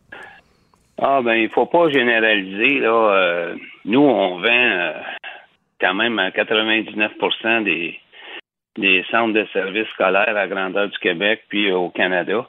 On vend même euh, fabrique même des composantes pour un manufacturier américain. On, on, vend pour 2 millions par année aux États-Unis un autre fabricant que lui distribue New York puis ces endroits-là. Mais au Canada, c'est surprenant qu'est-ce qui se passe là. Ça vient par période. Euh, présentement, je ne sais pas qu'est-ce qui, se passe. Il y a quelques commissions scolaires qui sont euh, délinquantes. Par exemple, le, le, centre de service de Marguerite Bourgeois. Euh, qui a dit qu'il semble plus intéressé à acheter aux États-Unis que vos produits à vous. Euh, Vaudreuil-Dorion, Marguerite Bourgeois, Val-des-Serres, ils vont acheter aux États-Unis, ils vont acheter en Chine plutôt qu'acheter à une entreprise québécoise. Ça tient pas debout, ça, M. Version. Ben, c'est exact, mais qu'est-ce qui arrive, c'est pas vraiment la volonté des, des acheteurs, c'est plus la, manière que les soumissions sont préparées présentement. Ils prennent des architectes, puis des designers, puis ils spécifient des meubles qui sont fabriqués soit en Allemagne, soit aux États-Unis. Parce que nos meubles, je ne sais pas qu'est-ce qu'ils ont, peut-être qu'ils durent trop longtemps dans les écoles. On ne le sait pas. C'est c'est le surprenant. Là. On a eu une soumission dernièrement. On a eu le, cas de Marguerite Bourgeois qui voulait absolument nous éliminer comme dans, les specs. Quand on a eu le temps de soumissionner, il nous demandait des délais irraisonnables. Il nous demandait des délais de 30 jours ouvrables pour fabriquer une commande pour toute une école. Euh, puis on a des clients, on vend à Toronto catholique, Toronto protestant, on vend partout en Ontario, CSDM à Montréal. Euh, mais non, mais, euh, pendant des, pendant des, années. Mais pendant des années, c'était très correct. Vos, vos fournitures scolaires, vos tables, vos, vos, vos bureaux, etc. Tout allait très bien. C'est quoi? On a changé. C'est quoi? On a changé nos écoles au Québec, puis soudainement, votre matériel ne fit pas avec les nouvelles écoles. Comment ça se fait que du jour au lendemain, on va, on va donner notre argent aux Américains? Alors que je comprends, je comprends que s'il n'y avait pas d'entreprise québécoise qui fabriquait à bon prix euh, ce genre de fourniture-là, je pourrais comprendre qu'on va aux États-Unis ou en Chine. Mais là, ça n'a pas de maudit bon sens. Non, on fabrique de qualité supérieure que même les compagnies américaines. Et nos produits sont meilleurs. Qu'est-ce qui se passe là? C'est que c'est des architectes et des designers qui spécifient des compagnies américaines ou allemandes dans leur devis, puis hein, ils se servent de leur devis. Écoutez, une soumission qui sort avec des devis en anglais, j'ai jamais vu ça d'un centre de service au Québec. Jamais vu ça. Avec des normes américaines. Ben voyons, non. Ils nous font, ils nous obligent à, à respecter des normes américaines, d'être Green Guard, etc. Ça, ça veut dire qu'il faudrait, pour vendre à cette commission scolaire-là, que ça me coûte 100 000 d'honoraires par année pour que mes produits restent approuvés.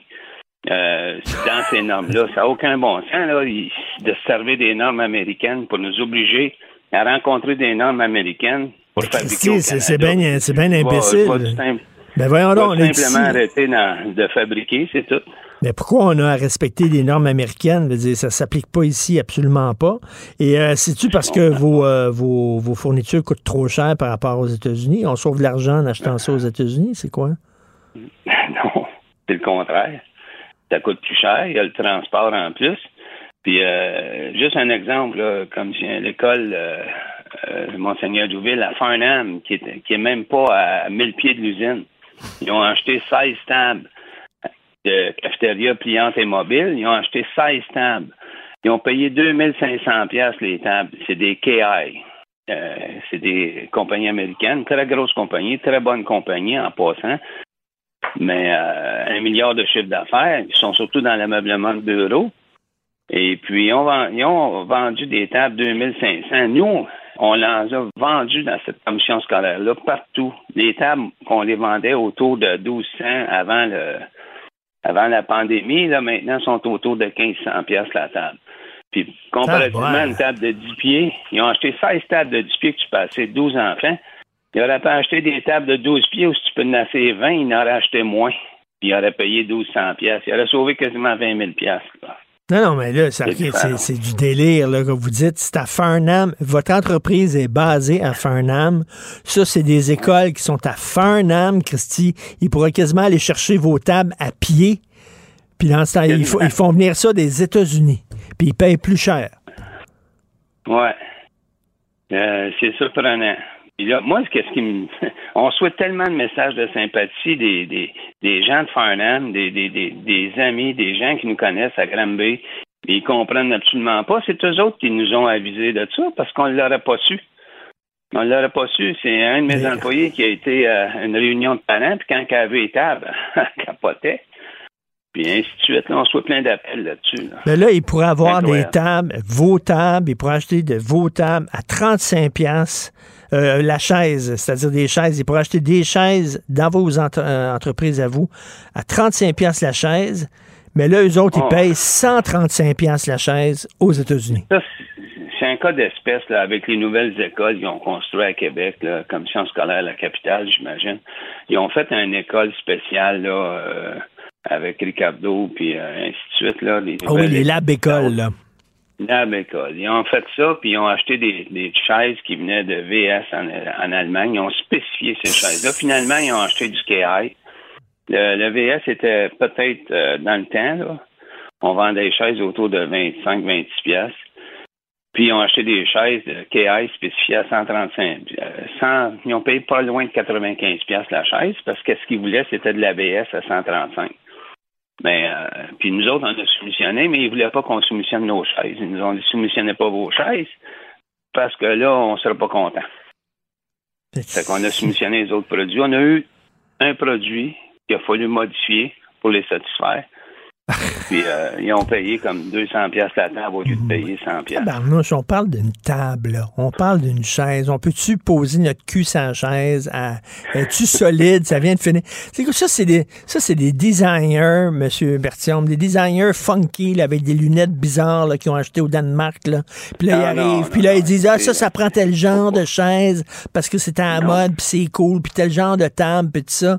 Puis là, lui, il est pas capable, Bertium, dans notre ville, d'en faire des comme ça, on va aller acheter ça à l'étranger. Non, Tabarnouche. faut pas, géné- faut pas généraliser là, quand même. C'est des beaux meubles qu'ils font ces compagnies-là. Là. Tu sais, c'est vraiment. Non, ben, vous aussi. C'est- Ah oui, c'est sûr, mais n'empêche que c'est pas euh, ça fait partie de, de, de la game. Là. Il, y a, tu sais, il y a des clients qui jouent juste par Alphabico dans le nord de l'Ontario. C'est juste du Alphabico qui achètent, qui n'achètent pas d'autre chose. Il y en a d'autres à Montréal qui achètent juste de nous autres. Il y en a. Et ils n'essayent pas, ils même pas d'autres produits.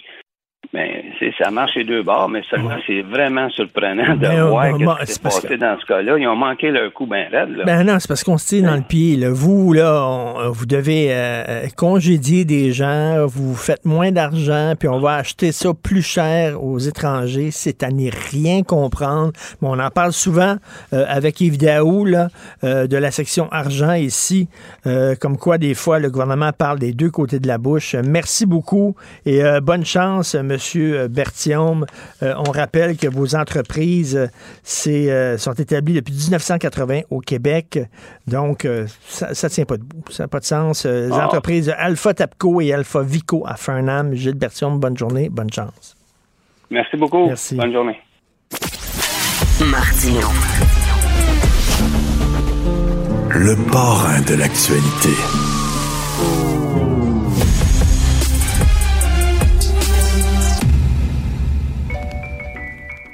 Te rappellerai que 1,3 milliard, 44 milliards de dollars. C'est beaucoup, beaucoup d'argent. À partir de cet événement-là, il y a eu un point de bascule. Un directeur de la section argent, pas comme les autres. Yves Daou. Yves, je pense qu'on est niaiseux.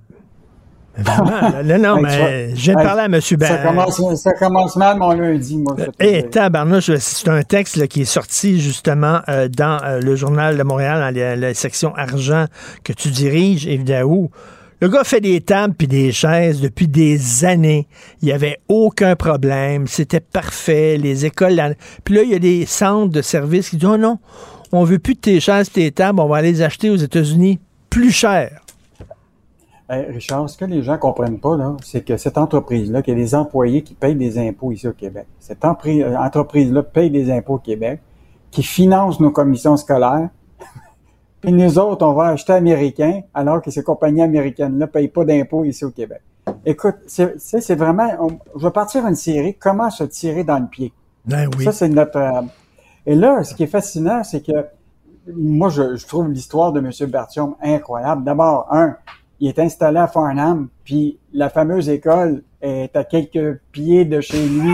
Tu comprends-tu?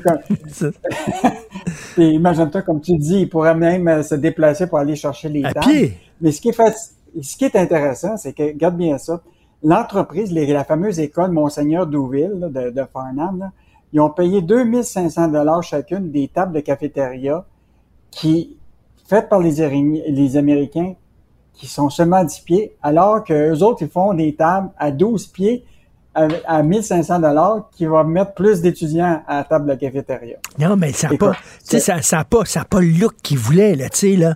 Il y a un architecte, un designer qui revient nous autres, là. C'est une école, euh, un lab école, c'est une école design qu'on veut, puis tout ça, là. Puis là, les, les meubles de Monsieur Bertium, ça fonctionne pas. On va aller, on va aller chercher ça aux États-Unis, c'est plus cool. Mais Richard, ça me fait penser, là, tu t'en rappelles, on l'a dit, le gouvernement Legault, là, il y a ce qu'on appelle le, nationalisme euh, économique très fort, mais c'est yang du vent. Ben là, si tu regardes, là, là, ils ont déposé un projet de loi au Québec pour faire en sorte que la fameuse règle là, du plus bas soumissionnaire, là, que ça soit contourné, pour faire en sorte que les entreprises québécoises, là, les ministères et les organismes publics seraient obligés d'acheter local, et que ça coûterait 10% plus cher. Donc, faire en sorte que ça pourrait permettre à des PME du Québec d'engranger 530 millions par année. Évidemment, le projet de loi euh, semble pas encore été euh, adopté.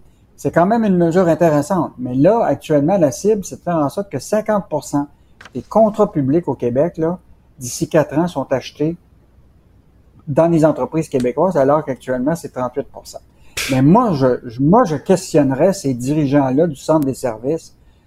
Tu, comprends-tu comment ils peuvent penser qu'il y a une entreprise qui fait affaire avec l'Ontario depuis 50 ans et que eux, en plus, en anglais, ils mettent la norme américaine en anglais, puis le gars, il va être obligé de, de s'adapter aux Américains par rapport à leur norme en anglais, puis lui, ici, il y a des employés, puis là, il est obligé d'en licencier. Ben non, mais on, on applique des normes américaines ici. On vit pas aux États-Unis, on a nos normes à nous autres. Non, il faut que tu correspondes puis que tu respectes aux normes d'un autre pays. C'est ben, complètement fou. Moi, je pense qu'il faut que Sonia Lebel, aujourd'hui, celle qui est responsable des, euh, des, contrats publics au Québec, là, sorte là-dessus et dit ça n'a aucun bon sens puis qu'on ben on annule le contrat avec les Américains puis on rejette euh, du Québécois.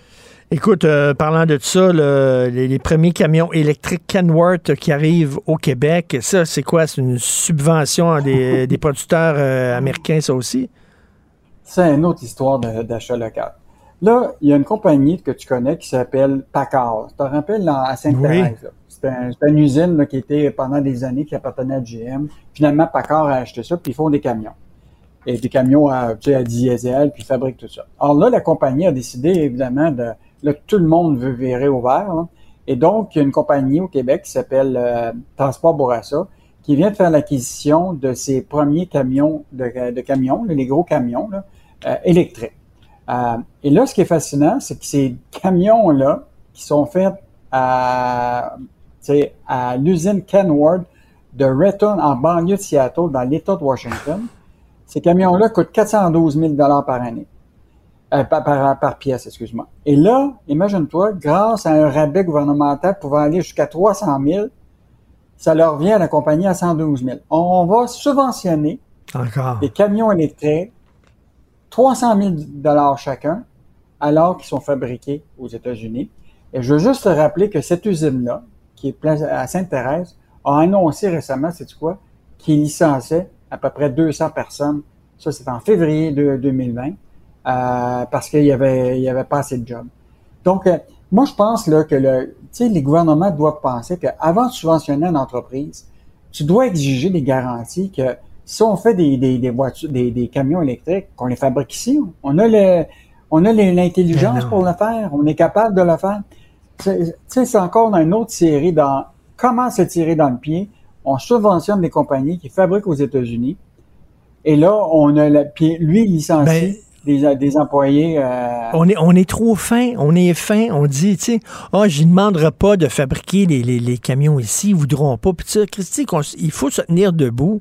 On va, on va vous subventionner à condition que ça soit fabriqué ici pour créer de l'emploi ici. Ah non, on les subventionne, puis finalement, ce qu'on subventionne, ce sont des jobs américaines. on n'a pas de stratégie industrielle au Québec. euh, c'est c'est pas compliqué, là. Tu sais, identifions les secteurs, assurons-nous de développer ces secteurs-là. Tu sais, la compagnie, là, qui, qui est à- à- sur le, le- le mobilier scolaire, aidons cette entreprise-là à rayonner dans le monde, puis être capable de, tu sais, au lieu de donner des subventions à des milliards, des compagnies étrangères milliardaires, tu aides ces entreprises-là qui engagent du monde chez nous, qui payent des impôts ici, puis qui permettent justement à des commissions scolaires d'avoir de l'argent pour être capable de les acheter, ces produits-là. C'est comme, euh, a- on dirait qu'il y a quelqu'un qui a rien compris à quelque part. C'est vraiment la main droite ne sait pas ce que fait la main gauche. tu veux marquer, euh, tu veux parler maintenant des produits d'investissement responsables. Bon, Richard, toi, quand tu regardes ton portefeuille, là, puis tu parles à ton courtier, là, puis là, il te dit, regarde bien ça, Richard, tu vas avoir du rendement, tu comprends-tu, de 20-35% si tu continues à avoir des actions dans le pétrole, mais si tu en mets dans une compagnie, tu sais, qui fait des voitures électriques, là, ton portefeuille va chuter de 35 Qu'est-ce que tu fais? Euh, je te dirais pas. La- la- je la- te dirais pas. Je suis allé, je suis allé voir mon, conseiller financier me dit, écoute, est-ce que tu veux là, est-ce que tu as justement des, des, des conditions éthiques? Est-ce qu'il y a certaines entreprises euh, où tu veux pas qu'on achète euh, des actions parce que c'est immoral selon toi? Je te dirais pas la réponse que j'ai dit. Que je lui ai dit. Mais là, ce matin, les Québécois, dans un sondage, 53% des travailleurs québécois se disent euh, ouverts à des stratégies, des produits d'investissement responsables. Ça veut donc dire qu'ils respectent les ESG. Mais après qu'ils ont mis de l'argent puis ils sont d'accord avec ça, ben après ça, ils vont s'acheter un SUV. Moi, tant que c'est légal, si l'entreprise est légale, c'est légal, dire, donc c'est permis dans la société. Fait que quel est, quel est le problème, là?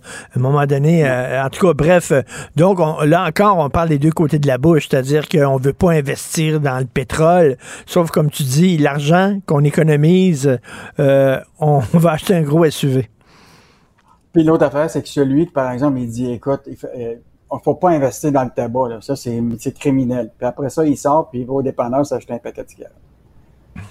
Ben ben, là, voilà. Écoute, on est plein de contradictions comme ça, Richard. Ah oui, Mais, ah oui. L'être humain est rempli de contradictions, mais en.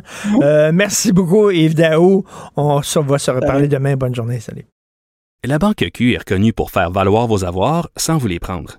Mais quand vous pensez à votre premier compte bancaire, tu sais, dans le temps à l'école, vous faisiez vos dépôts avec vos scènes dans la petite enveloppe. Hmm, C'était bien beau. Mais avec le temps, à ce compte-là vous a coûté des milliers de dollars en frais, puis vous ne faites pas une scène d'intérêt. Avec la Banque Q, vous obtenez des intérêts élevés et aucun frais sur vos services bancaires courants. Autrement dit, ça fait pas mal plus de scènes dans votre enveloppe, ça. Banque Q. Faites valoir vos avoirs. Visitez banqueq.ca pour en savoir plus. Pendant que votre attention est centrée sur cette voix qui vous parle ici, ou encore là, tout près ici, Très loin là-bas, Celle de Desjardins Entreprises est centrée sur plus de 400 000 entreprises partout autour de vous. Depuis plus de 120 ans, nos équipes dédiées accompagnent les entrepreneurs d'ici à chaque étape pour qu'ils puissent rester centrés sur ce qui compte, la croissance de leur entreprise. Vous vous demandez si les plantes ressentent de la douleur? Ou encore, comment est-ce que les daltoniens voient le monde? Le balado en cinq minutes est pour vous. Explorez la science, l'actualité et l'histoire en un temps record. La Feu, en collaboration avec le gouvernement du Québec, est fière de propulser la série Balado en cinq minutes. Ne laissez pas les questions sans réponse plus longtemps. En cinq minutes, disponible sur l'application et le site cubradio.ca. Si c'est vrai qu'on aime autant qu'on déteste, Martineau, C'est sûrement l'animateur le plus aimé au Québec. Vous écoutez Martineau. Cube Radio. c'est au-delà du scandale. C'est ce que je crois.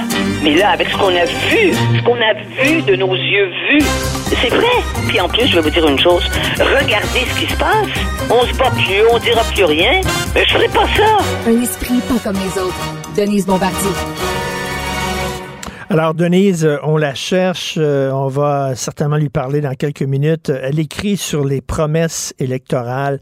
Moi, je trouve qu'on devrait toujours être en campagne électorale, tout le temps. Il devrait toujours avoir des élections parce que soudainement, quand les campagnes commencent, ils ont les solutions à tous les problèmes. Mettons que la campagne électorale commence le 12 septembre.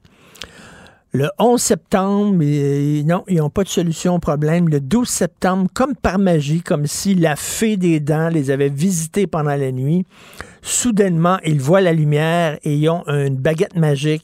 Et là, ils ont euh, la solution à tous nos problèmes, puis surtout dans le milieu de la santé. hein. Ça, fait, comme, ça fait des années. Ça fait des années. Écoutez, euh, sur les médias sociaux, ça me fait rigoler. Il y a des gens qui mettent des photos de vieux journaux qui datent de la fin des années 60. hein. Il y a un journal qui circule, je pense c'est 1969, c'est écrit Les urgences débordent. OK, ça fait 50 ans que les urgences débordent, que ça ne fonctionne pas, que le système de santé est en train de craquer de tout bord, du côté. Et là, là on, là, on dit là, on a la solution. Votez pour nous, là, on a la solution. C'est drôle. Ils ont eu quatre ans. Ils sont au pouvoir depuis quatre ans. La CAQ n'avait pas la solution, mais là, ils l'ont. Là, ils l'ont. Puis je vous dis, si vous votez pour nous, là, du jour au lendemain, on n'aura plus de problème euh, d'attente dans les urgences. Je veux qu'on soit puis là des milliards ici, puis des milliards là, puis des taxes, puis des impôts, puis soudainement, là, c'est la pluie euh, qui nous descend dessus. Euh, elle est, comme moi, un peu dégoûtée face à cette, cette inondation de cadeaux. En attendant de parler à Denise, qu'est-ce qui s'est passé dans la tête de Guillaume le Métivierge? Guillaume le Métivierge, récemment, il a donné une entrevue, je pense que c'était Salut Bonjour, puis il a dit, moi, de plus en plus, je suis allergique aux affaires stagées. Moi, je veux l'improvisation, les trucs trop, trop stagés, trop écrits, ça m'énerve. Je veux pouvoir, tu sais... euh, mais c'est ce qu'il a fait hier, là. Il a dit, à un moment donné, euh, Véronique Cloutier animait les Gémeaux. Lui monte sa scène, pogne le micro, et là commence un, un- discours. Au moins, il n'a pas giflé l'animatrice comme Will Smith. faut lui donner ça. Au moins, il n'a pas giflé. Mais euh, ça, c'est les joies du direct. Quand lui, il a décidé, j'ai quelque chose à dire. Quelque chose à dire, là, m'a monté sa scène, m'a pogné le micro, puis je veux parler à la populace, à la population. Puis il a commencé à dire c'est important de voter, puis etc. Puis là, on, on pensait qu'il parlait des élections du 3 octobre. Et là, non, ça n'a pas l'air qu'il parlait de ça. Ça a l'air qu'il parlait du vote pour les Gémeaux. Puis là, il s'est mis à dire n'importe quoi, les rôles de composition. Il dit un acteur qui a un rôle de composition, c'est-à-dire il joue quelqu'un qui n'est pas lui. Par exemple, euh, euh, quand euh, Guillaume Lepage euh, joue un, un gars gentil, un gars qui est fin, ben ça, c'est un rôle de composition, laissant sous-entendre qu'il n'est pas fin dans la vie. Les fils se sont touchés, là. Exactement. Comment c'est qu'il a monté sa scène et tout ça? Euh, on sait que pour ce qui est du vaccin, il est assez, il est assez croquignol, euh, Guillaume le Métivierge. Donc, je ne sais pas si c'est la pandémie euh, qui l'a rendu comme ça, mais disons que c'était, c'était quand même. assez malaisant de voir ça. Parlant de campagne électorale, dans le débat, ça me fait très sourire, ça, dans le débat euh, des chefs jeudi soir, euh, PSPP, Paul Saint-Pierre Plamondon, qui arrive et dit on va rénover des écoles parce qu'il y a trop d'écoles vétustes au Québec, ça n'a pas de sens, donc on va rénover les écoles. Et là, euh, euh, François Legault dit ben là, vous allez trouver où les travailleurs de la construction pour rénover les écoles? On manque de travailleurs de la construction. Il n'y en a pas. Il y a une pénurie. Et comme deux minutes après, François Legault vantait la maison des aînés. On va construire plein de belles, maisons des aînés. Puis vous savez aussi qu'ils vont construire des labs écoles, puis qu'ils vont construire des espaces bleus qui sont des musées régionaux qui vont rappeler les grands moments euh, de l'histoire du Québec. ça, soudainement, euh, il n'y a plus de pénurie de constructeurs. hein. Les, les- les ouvriers de la construction, soudainement, on va en avoir plein. C'est drôle. Quand c'est le gars d'en face qui a des idées de construction, là, il manque, il manque de travailler à la construction. Mais quand c'est toi, soudainement, ah là, il va en avoir plein. Alors, ça me faisait sourire euh, énormément d'entendre François Legault soudainement euh, faire ça. Euh, on sait que François Legault, hein, il fait comme si les autres partis n'existaient pas, comme s'il y avait seulement lui et Gabriel Nadeau-Dubois. Et Gabriel Nadeau-Dubois, même chose, il dit ça va être une course à deux. Euh, Il n'y a pas de parti libéral, il n'y a pas de parti conservateur, il n'y a pas de PQ. Tout ce qui compte, c'est QS et Legault. Donc, les deux, on dirait, sont les, les meilleurs ennemis. Euh, comme disait, je pense, c'est Michel David dans Le Devoir, il écrivait là-dessus. Euh, supposément qu'ils se détestent, ils sont en compétition un contre l'autre, mais finalement, ils sont contents que. Parce que Gabriel Nadeau-Dubois peut dire Hey, c'est lui. C'est, c'est- mon, mon- mon compétiteur, c'est pas euh, mon adversaire. C'est pas PSPP, c'est pas Dominique Anglade, je m'en fous. C'est directement le pouvoir. Parce que lui, il vise le poste de chef de l'opposition officielle. Et pour Legault, ça fait son affaire de dire ben moi, mon adversaire principal, c'est Gabriel Nadeau-Dubois, parce qu'il transforme ça en- en duel gauche-droite. Et si vous êtes contre les gauches, si vous êtes contre les woke, si vous êtes contre les communistes, etc., vous devez voter CAC. Comme s'il n'y avait pas d'autres partis. Ça fait l'affaire. C'est drôle. Ces deux-là dansent un tango ensemble. Et euh, finalement, c'est comme des ennemis, mais ils s'entendent extrêmement bien parce que ça fait l'affaire tant de François Legault que de Gabriel Nadeau-Dubois, que ce soit une course à deux. Et là, tu vois les autres chefs qui disent, ben, nous autres, on existe, on existe, nous autres aussi, là, parlez de nous, s'il vous plaît. Euh, assez particulier comme campagne électorale. La Banque Q est reconnue pour faire valoir vos avoirs sans vous les prendre. Mais quand vous pensez à votre premier compte bancaire, tu sais, dans le temps à l'école, vous faisiez vos dépôts avec vos scènes dans la petite enveloppe. Hmm, C'était bien beau. Mais avec le temps, à ce compte-là vous a coûté des milliers de dollars en frais, puis vous ne faites pas une scène d'intérêt. Avec la Banque Q, vous obtenez des intérêts élevés et aucun frais sur vos services bancaires courants. Autrement dit, ça fait pas mal plus de scènes dans votre enveloppe, ça. Banque Q. Faites valoir vos avoirs. Visitez banqueq.ca pour en savoir plus. Pendant que votre attention est centrée sur cette voix qui vous parle ici, ou encore là, tout près ici, Très loin là-bas, Celle de Desjardins Entreprises est centrée sur plus de 400 000 entreprises partout autour de vous.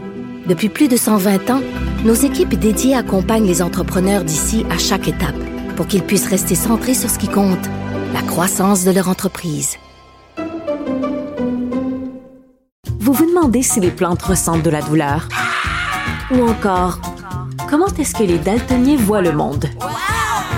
Le balado en cinq minutes est pour vous. Explorez la science, l'actualité et l'histoire en un temps record. La Feu, en collaboration avec le gouvernement du Québec, est fière de propulser la série Balado en cinq minutes. Ne laissez pas les questions sans réponse plus longtemps. En cinq minutes, disponible sur l'application et le site cubradio.ca. Martino. Le parrain de l'actualité.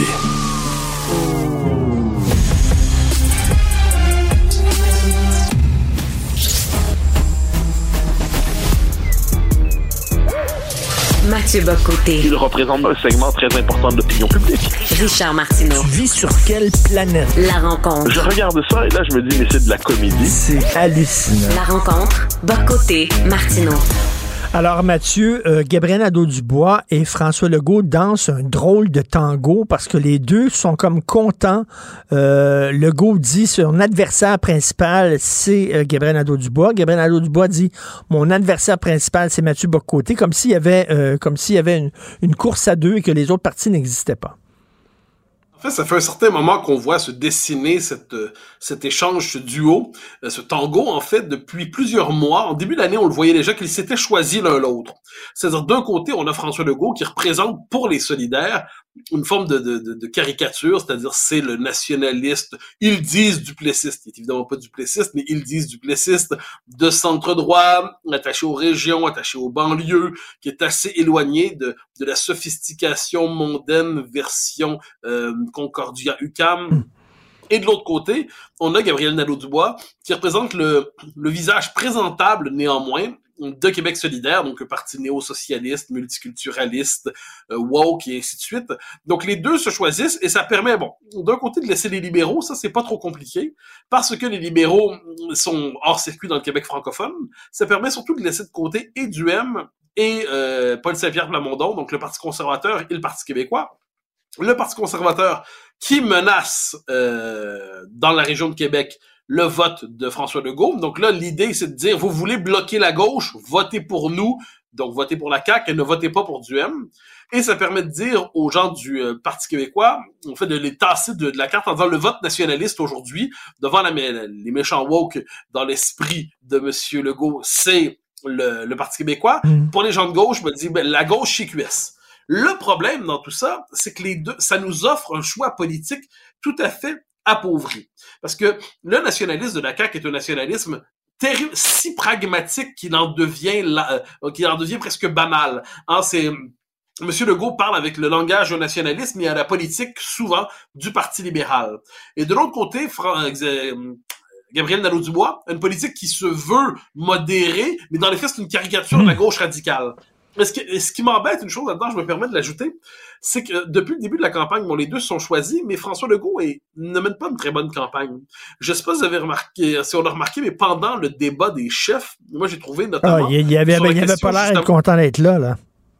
Non, puis sur les, tout ce qui touche aux questions de liberté d'expression, euh, l'offensive woke, la théorie du racisme systémique, on sentait François Legault très, euh, je même pas modéré, mais très mal à l'aise. Comme si le François Legault des derniers, des deux dernières années, qui avait servi de rempart pour les nationalistes québécois et pour les francophones devant ces idéologies d'importation américaine, c'est comme si pour gagner ce qu'il croit être probablement une partie de la bourgeoisie montréalaise, c'est comme si pour gagner une partie de respectabilité auprès de Radio-Canada, gagner une respectabilité auprès de certains de ces nouveaux candidats ou de nouvelles candidates qui l'ont rejoint, c'est comme s'il décidait finalement d'être euh, comment je pourrais dire ça, de d'atténuer son propos jusqu'à l'insignifiance. Ce qui fait qu'au moment du débat sur la au face à face, c'est le Parti conservateur qui a parlé de la question, par exemple, de la police. Euh, le fait que le Gabriel Nadeau-Dubois est dans un parti qui, il y a quelques semaines encore, voulait désarmer la police. Mhm.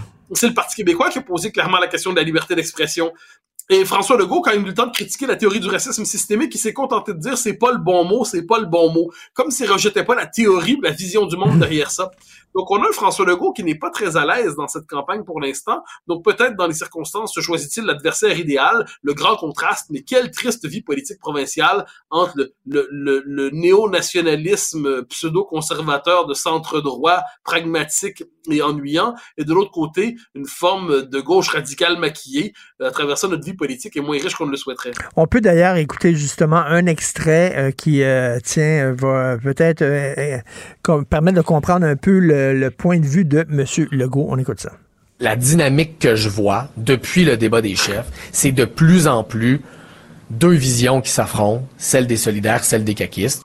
Je suis d'accord avec lui qu'il y a deux visions qui s'affrontent, une vision qui est plus réaliste puis qui tient compte des préoccupations des Québécois, puis une vision, ben, euh, euh, qui pense que l'argent pousse dans les arbres. Là.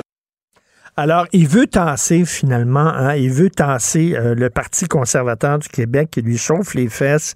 Il veut tasser le PQ euh, en voulant faire de cette campagne-là euh, un duel gauche-droite. C'est ça, donc ça fait son affaire à Legault.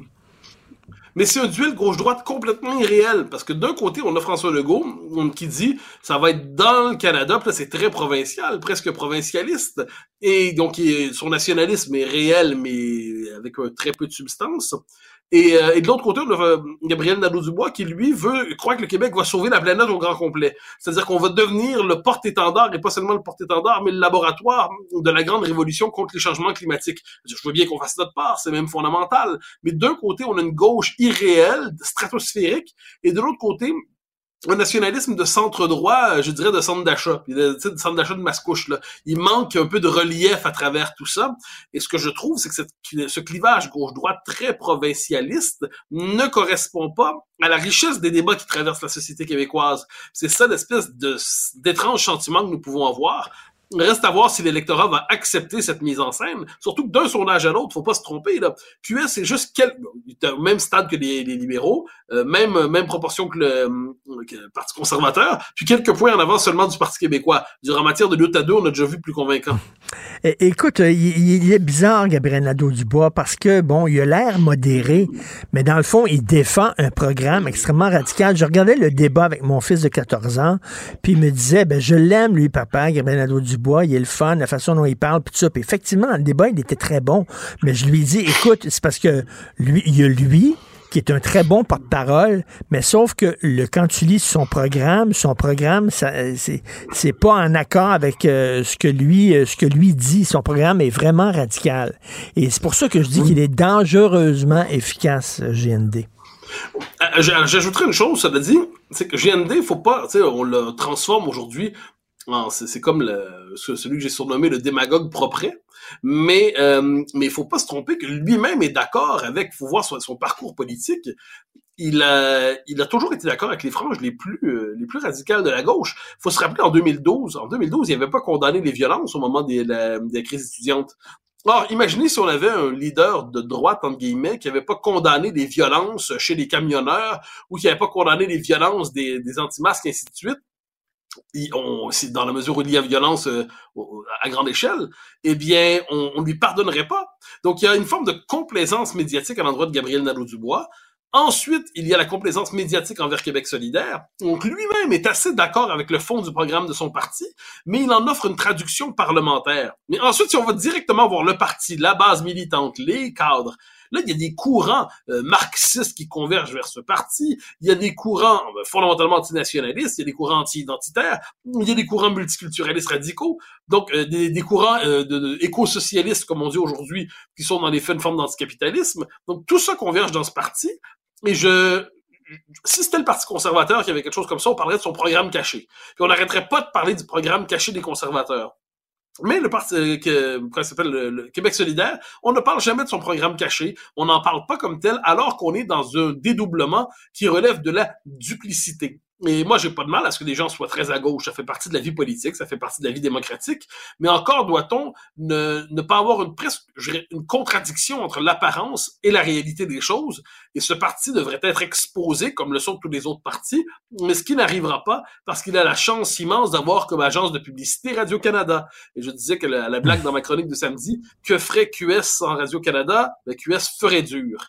Et, euh, et mais ils ont cette chance d'avoir la complaisance de gens pour qui le discours de QS, c'est le simple bon sens, c'est même pas de l'idéologie. Ben, on voit en ce moment cette espèce de drôle de duel, et j'espère que les Québécois que, ne se laisseront pas enfermer là-dedans. Euh, pas parce que chaque absurde- que QS existe, c'est normal, que la CAQ existe, c'est normal, mais le PQ, mais, la, les conservateurs, mais les libéraux représentent chacune une sensibilité de la société québécoise.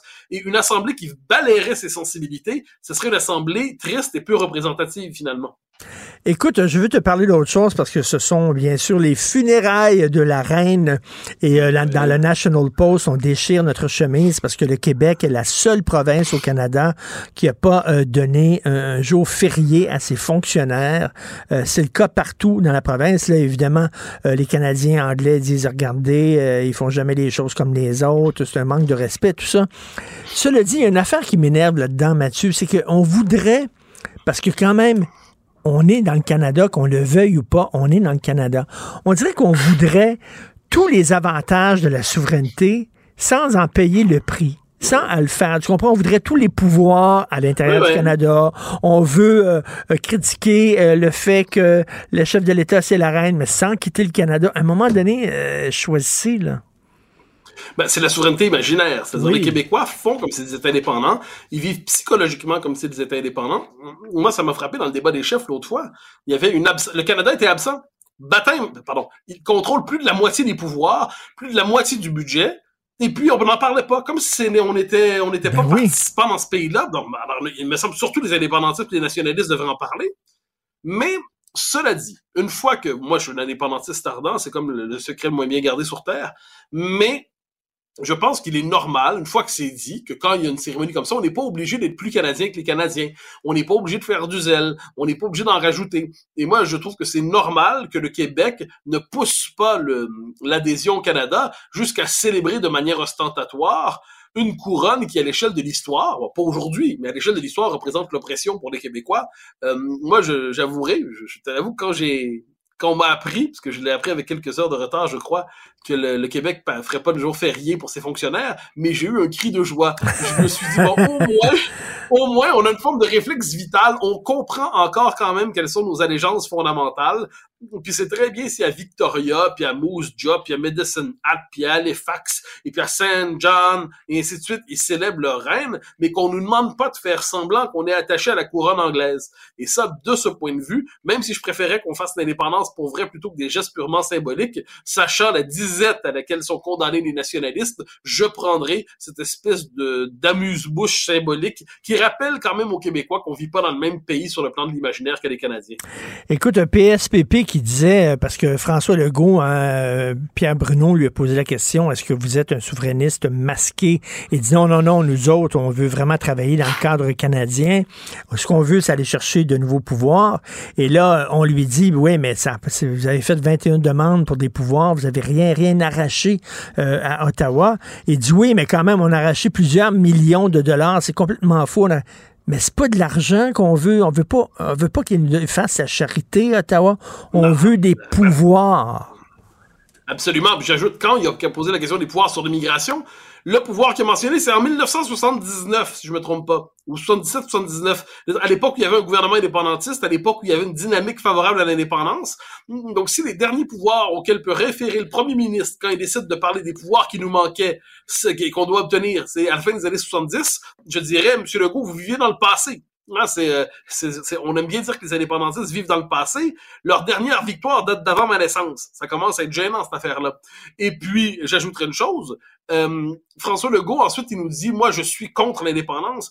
Il n'y a pas besoin de nous le rappeler. Moi, je pense que l'enjeu pour François Legault, c'est pas de savoir ce qu'il pense maintenant. Je veux dire, évidemment que son créneau, c'est de dire qu'il n'est pas indépendantiste. On l'a compris. La question est de savoir quand le Canada va, puis on en a souvent parlé, va casser sa loi 21. Quand on va casser des gestes symboliques d'affirmation qu'il associe lui-même à la fierté, mais qu'est-ce qu'il va faire? Il va-tu répéter jusqu'à la fin des temps qu'il est, fier d'être dans, qu'il est heureux d'être dans le Canada? J'ajouterai une chose. Monsieur Legault, c'est un indépendantiste, ce ne l'est plus. Très bien. Je serais heureux si je l'avais devant moi en interview, mais bon, c'est pas à la veille d'arriver. Je demanderais, Monsieur Legault, pourriez-vous me dire quel pouvoir vous considérez qu'il c'est mieux qu'il soit à Ottawa qu'à Québec? Donc, vous êtes plus indépendantiste, très bien. Vous dites qu'on reste dans le Canada, très bien. Pourrais-je savoir si vous considérez que ça, c'est mieux qu'Ottawa s'en occupe? Euh, puis quels millions, milliards, c'est mieux qu'Ottawa le, le prenne puis décide à notre place quoi faire avec cet argent-là plutôt que nous?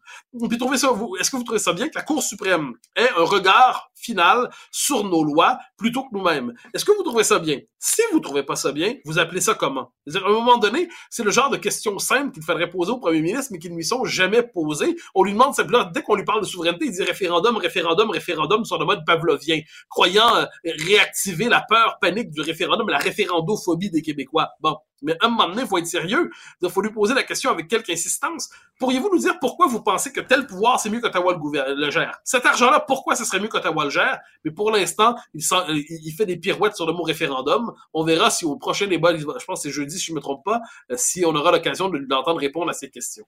Et il y a des gens qui disent c'est pas parce que soudainement on va avoir les pleins pouvoirs dans un certain dans un certain domaine que ça va être mieux fait. Ce matin, Philippe Vincent Foisy euh, parlait à une femme qui a immigré au Québec. Elle n'a pas encore sa résidence permanente. Elle a une job. euh, elle est française. Elle a des études, des diplômes et tout ça. Et elle dit que ça bloque. Et ça ne bloque pas à Ottawa. Ça bloque au Québec. Elle dit c'est tout croche, c'est mal fait. L'immigration est mal foutue. Euh, elle n'est pas toute seule. Il y a plein d'immigrants belges, suisses qui se plaignent que c'est tout croche. Donc, il y a des gens qui vont dire, ben, que ce soit fait à Ottawa ou à Québec, on s'en fout. L'important, c'est que ça soit bien fait. Bon, ça, ça, premièrement, à ce compte-là, on peut parler des passeports. Est-ce que c'était bien fait à Ottawa? La politique étrangère, est-ce qu'elle est bien fait à Ottawa? L'allocation des ressources, la bureaucratie fédérale. Non, mais à un moment donné, je, je vais apprendre à cette dame qu'il y a des problèmes en Allemagne, il y en a en Estonie, il y en a en Lituanie, il y en a en Roumanie, il y en a en Irlande, il y en a partout. Puis il n'y a pas un moment où les Estoniens se sont dit on se gère mal, on va demander aux Russes de le faire à notre place. Puis quand ça va mal dans le système de français en France, ils disent on devrait confier ça à Berlin. Puis quand ça va mal dans le système de santé, si ça arrive à Stockholm, ils se disent pas on va confier ça à Oslo. À un moment donné, on appelle ça se gouverner soi-même, puis on fait des bons coups, des mauvais coups, mais globalement, dans la vie, c'est mieux se gouverner soi-même que pas se gouverner soi-même. Ça, pour moi, ça relève de, des vérités élémentaires de la politique. Puis ensuite, globalement, globalement, je pense qu'on continuerait de faire des erreurs si on était un pays indépendant parce qu'en ce, en ce monde, les choses humaines sont imparfaites hein, et, et, aucune société n'est parfaite, aucun modèle de société n'est parfait et le cœur humain est plein de petits défauts. Et, bon, une fois que c'est dit, mieux vous gouverner par soi-même que par être gouverné par d'autres. Puis je pense que globalement, à court, moyen et long terme, on s'en tirerait mieux si on confiait pas la moitié de notre développement à un pays qui fondamentalement considère qu'on est trop. Et en, en terminant, euh, pour, euh, pour les auditeurs, euh, je dis toujours que ça, ça, va très bien tes affaires en France. Une des preuves, c'est Michel Onfray, qui est un grand, grand, un philosophe très connu en France, qui a sa propre chaîne de télé sur le web et il répond aux questions des, des auditeurs. On lui pose une question, puis il répond sur sa vidéo. Et là, lui, il y a quelqu'un qui a posé, mais qu'est-ce que vous pensez de Mathieu Et là, on a droit à un 10 minutes de Michel Onfray qui parle de toi. Et là, je me dis en regardant ça, je me suis dit en regardant ça, oh là là, écoute, ça, ça veut dire que tu es vraiment rendu un incontournable lorsqu'on demande à Michel Onfray, mais qu'est-ce que vous pensez de Mathieu Bock-Côté? Oh mon dieu, j'en suis flatté. Moi, je, je, je, me contente de me faire mon travail. Il y a des bons jours, des mauvais jours. Quelquefois, on réussit notre coup, quelquefois, on vise, vise à côté. Mais si ma parole est entendue, ben, j'en suis heureux. Et il est très drôle. Il dit, mais c'est un ogre. Mais c'est assez positif, hein, ce qu'il dit sur toi. Il dit qu'il oui. est très d'accord avec toi. Euh, il dit, euh, comme, Salieri, dans Amadeus, le film Amadeus, oui. Salieri disait de Mozart, il y a trop de notes dans, chez Mozart. Lui dit, c'est la même chose. Il y a trop de mots chez Mathieu Boccoté. Il dit, c'est un ogre, mais il est, il est extrêmement intéressant. Alors, et qu'est-ce que tu penses de ça?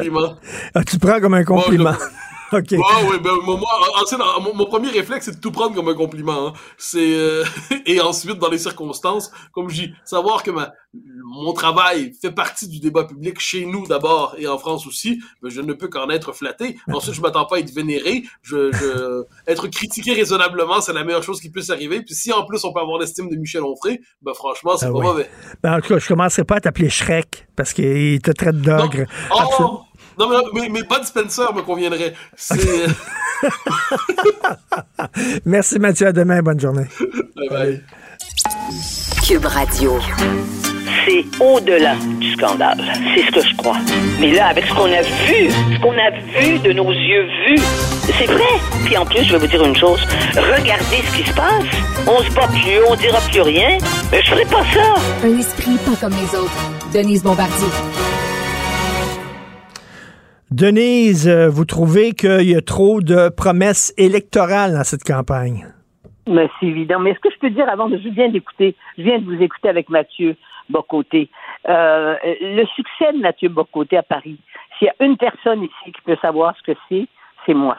Parce que moi, j'ai quand même réussi à Paris quand je quand je suis débarqué, je suis passé neuf fois chez Pivot, j'ai écrit des livres. Et vous savez que Michel, je sais ce que c'est. Mais Mathieu, c'est encore plus systématique, je dirais, parce que il a euh, un auditoire, a un auditoire très très large parce qu'il y a des émissions à la radio et à la télévision. Et je ne suis pas étonné que, que Michel Onfray euh, euh, soit impressionné par, par Mathieu, parce que Michel Onfray, c'est quelqu'un qui a une pensée euh, qui n'est pas du tout politiquement correcte et qui euh, qui prend qui prend ses distances. Il, il peut être très provoquant, il peut être très évitant pour ses adversaires, mais quand il quand il aime quelque chose, quand il apprécie quelque chose, c'est pas par une émotion première, c'est c'est à cause de l'intelligence des personnes. Et moi, ma, euh, Onfray, je lui dois beaucoup. Il a il a été le seul à Paris à écrire quand j'ai attaqué Madness, mmh. quand c'était le temps de le dénoncer. Il, il, a écrit un livre après et il le raconte dans, il raconte dans le livre. Il, vient, il se porte à ma défense dans le livre. Et je me suis retrouvée sur un plateau de télévision avec lui un jour et euh, l'animateur euh, de, de cette émission euh, s'est mis à attaquer le Québec et à attaquer euh, Céline Dion. Ah oui, c'était, c'est sûr, j'avais sorti mon livre. Et il s'est encore porté à la défense. Mais vous savez que Onfray, contrairement à tous ces intellectuels, c'est très intéressant ça. Sa mère est une femme de ménage. Donc, c'est un intellectuel qui s'est fait tout seul. D'ailleurs, il a fait sa propre université. Euh, donc, c'est quelqu'un qui, est, qui, est, qui, est- qui a une sorte de liberté quand il parle. Et je suis très heureuse de voir à quel point euh, il, euh, il apprécie Mathieu. Et on devrait tous être, euh, quand on le sait, là, on devrait tous être très, très heureux de ça. Mais- Parce mais- que Mathieu peut être apprécié par les gens de droite. Mais Onfray, c'est plus compliqué que ça. C'est pas quelqu'un de droite, c'est quelqu'un qui est en dehors des droites et des oui, mais c'est quelqu'un qui il déteste les, les églises, les chapelles, etc. Oui, c'est oui, vraiment oui, un libre absolument. penseur. Oui, oui, oui, absolument. Et lui aussi, euh, je veux dire, c'est un ogre. Je ne sais pas combien il a écrit de livres, puis des livres à, hu- Ah à ouais. 800 pages. Il a écrit un livre, il a écrit un livre d'à peu près 700 pages pour détruire Freud, figurez-vous, à un moment Ah donné. ben ça, je l'ai lu et c'est extraordinaire. Lu, hein? Je Bon, l'ai lu, c'est ce extraordinaire. Alors, mais euh, et il devrait venir nous voir au Québec un peu plus, mais je pense qu'il ne tolérerait pas euh, de voir le Québec tel qu'il est aujourd'hui. Eh bien, oui, je pense que pour moi, je vais vous ramener, je vais me ramener moi-même, puisque vous, vous puisque c'est le sujet de, toute façon de ma chronique de ce matin. Je trouve que c'est devenu, c'est presque indécent cette façon d'annoncer des promesses constamment. Quand je dis Duplessis, le plus loin, il, il- le il disait aux gens qu'il allait leur fournir des frigidaires, puis en plus, il allait leur porter les frigidaires, il leur donnait. Alors que là, dans chacun des partis, euh, et surtout euh, quand on voit euh, Québec solidaire, le- la sorte de, de pro- promesses qu'ils font, et même M. Legault, là, il en, il en remet trop. Évidemment, le Parti libéral avec les éoliennes, puis les milliards qui frisent, mais ils nous prennent, c'est ça que je dis, les électeurs, on n'est pas stupides, on n'est pas des imbéciles. Arrêtez, arrêtez de faire ça l'élection, là, il reste encore huit jours. Ils vont continuer, j'ai l'impression, jusqu'à la fin. Euh, c'est tout ce qu'ils ont à Non, faire. mais s'ils font ça, c'est parce que ça marche, euh, Denise. Oui, mais parce je vais que vous ça dire fonctionne. C'est parce qu'ils ont, oh, ils sont, tout le monde est perdu d'une certaine façon. Sauf le seul qui n'est pas perdu, c'est euh, euh, Saint-Pierre Saint-Pierre Plamondon, parce que lui, ce qu'il ce qu'il annonce, ce qu'il propose, c'est l'indépendance. Et, mais les autres, il n'y a pas de vision du Québec. Parce que si vous dites, je vais construire, je vais construire tant de ponts là, puis des tunnels ailleurs, mais oui, mais Hmm. quelle est votre vision du Québec? Non, il y en a un avec une vision. C'est pas Saint-Pierre Plamondon, peut-être peut-être Gabriel Nadeau-Dubois qui a une vision socialiste du Québec, là, mais bon. Non, Euh, non, il a une vision. Oui, mais non. La différence, c'est que euh, c'est que euh, Saint-Pierre Plamondon, il annonce ce, qu'il- ce, ce à quoi il croit. Mais il faudra aller, mais envoyer des, des, des tâcherons là, lire le programme dans les détails de Québec solidaire, et je vous assure qu'il est qu'il n'est pas, il ne nous dit pas ce où, veut aller son parti. Ils le disent pas parce que c'est pas lui qui est en contrôle de son parti.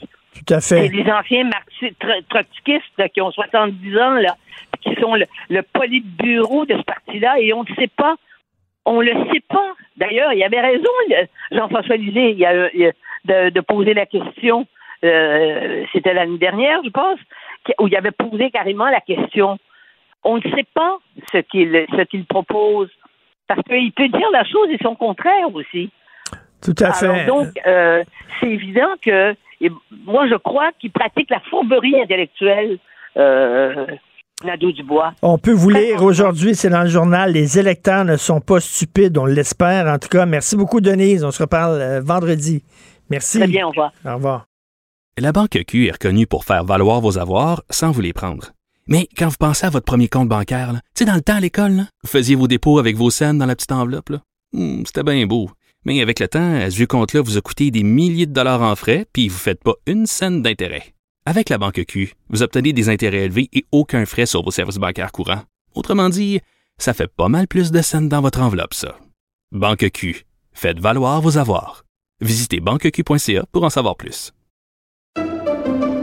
Pendant que votre attention est centrée sur cette voix qui vous parle ici, ou encore là, tout près ici, très loin là-bas, Ou même très, très loin. Celle de Desjardins Entreprises est centrée sur plus de 400 000 entreprises partout autour de vous.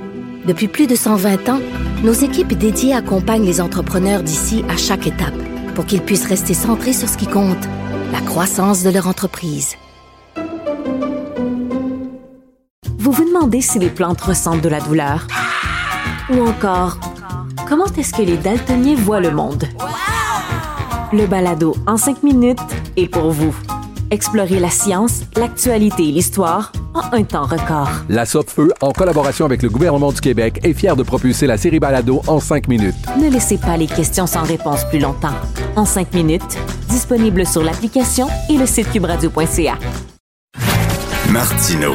Même avec un masque, c'est impossible de le filtrer. Vous écoutez Martino. Cube Radio. Alors, il y a 25 ans, 1997, s'amorçait le, le transfert des vols internationaux de Mirabel vers Dorval. Rappelez-vous, toute cette histoire-là de l'aéroport Mirabel, c'est hallucinant, vraiment. Le 28 mars 1969, il y a des citoyens de Mirabel et de 13 autres municipalités des Laurentides qui ont appris en lisant leur journal que le gouvernement de Pierre Elliott Trudeau les dépossédait de leurs terres pour construire un aéroport. On a besoin de construire un nouvel aéroport, c'est super important.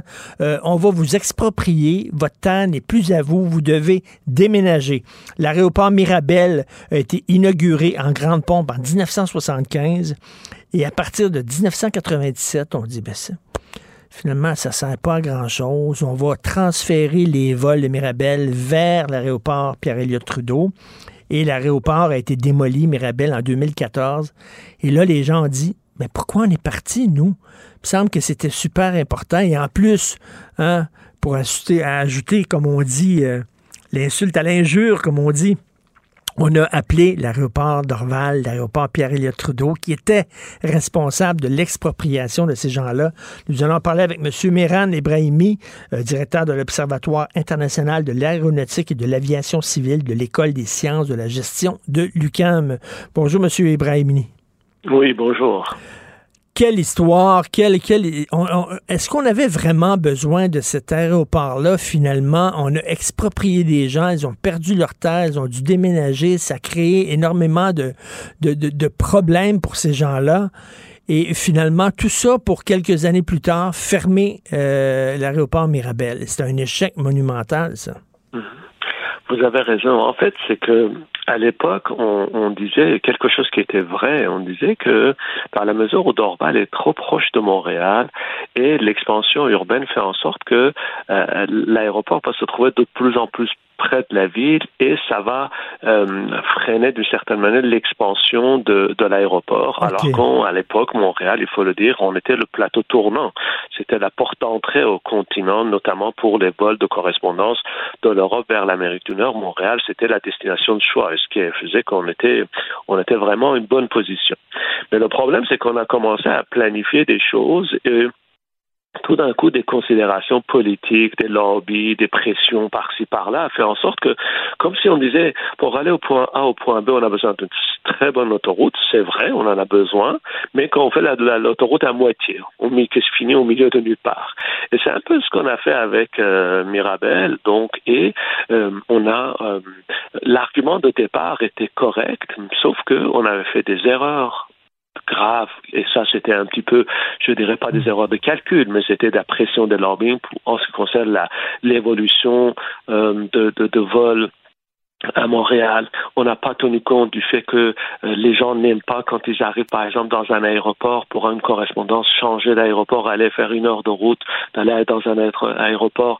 Donc, il y a une espèce d'amalgame de tout ça qui a fait en sorte que on a commencé par une erreur et par la suite, ce n'est que une euh, suite d'erreurs et je dirais même encore aujourd'hui, le fait de considérer Mirabel comme une erreur, c'est une erreur parce que il y a quand même des choses qui sont là. On peut on peut l'exploiter comme un outil de développement régional, mais euh, bon, on n'est pas dans cet état d'esprit là aujourd'hui. Mais donc euh, finalement, on n'avait pas vraiment besoin d'un autre aéroport pour les vols de passagers. C'est devenu après ça ben, des, des, vols de marchandises, du fret, comme on dit là.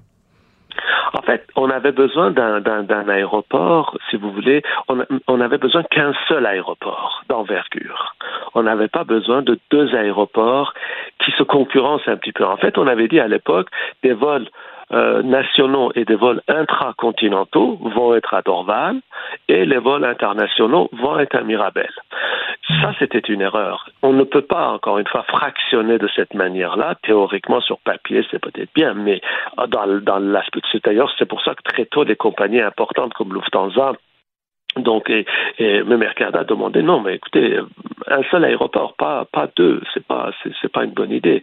Donc, euh, et, le fait de fractionner comme ça, ce n'est pas une bonne chose quand on regarde aujourd'hui le, le, modèle des aéroports qui marchent, essentiellement des aéroports euh, d'envergure qui peuvent euh, qui peuvent euh, inclure tous ces, toutes ces activités là. Par exemple, si à ce moment-là on avait transférer l'ensemble des vols vers Mirabel, mmh. le destin de Mirabel aurait été différent. On avait prévu, par exemple, de lier euh, Mirabel à, au centre-ville par un train. On a même construit, aujourd'hui, les gens ne le savent pas, mais sous le terminal à Dorval, il y a une station de, pardon, à Mirabel, il y a une station de train qu'on n'a jamais utilisée.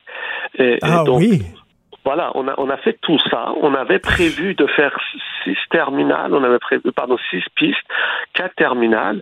Euh, on n'a rien fait de tout ça. Donc, vous voyez, donc c'est pour ça que je dis, c'est comme si on avait fait une autoroute et puis au milieu du chemin, on s'arrête. Hein, vous voyez, donc comme si de cette manière-là, on l'avait condamné. Si on avait tout transféré là-bas, si on avait livré la marchandise en termes de transport, en termes de, euh, de, liaison euh, et tout ça, on aurait aujourd'hui Montréal aurait été probablement Pearson euh, de, Canada, pas, Toronto, ça s'arrête à Montréal, parce que Montréal est mieux situé que Pearson, si vous voulez. Et vous disiez euh, en début d'entrevue que, bon, à l'époque, on disait que, étant donné que l'aéroport euh, Pierre-Éliott Trudeau euh, est situé très près d'habitations, qu'on ne pouvait pas euh, faire grossir cet aéroport-là, est-ce que ça demeure un problème, ça, à Pierre-Éliott Trudeau? Alors justement, les gens euh, qui sont un peu, je dirais, euh, qui ont été opposés à la, à la, à la fermeture de Mirabel, ils disent, bah, écoutez, comment vous voulez développer euh, Dorval dans la mesure où oui. on est très proche des zones euh, habitées? D'ailleurs, vous voyez des, des mouvements des, des, des, des citoyens qui qui ne sont pas contents de la de la de, de l'augmentation des vols.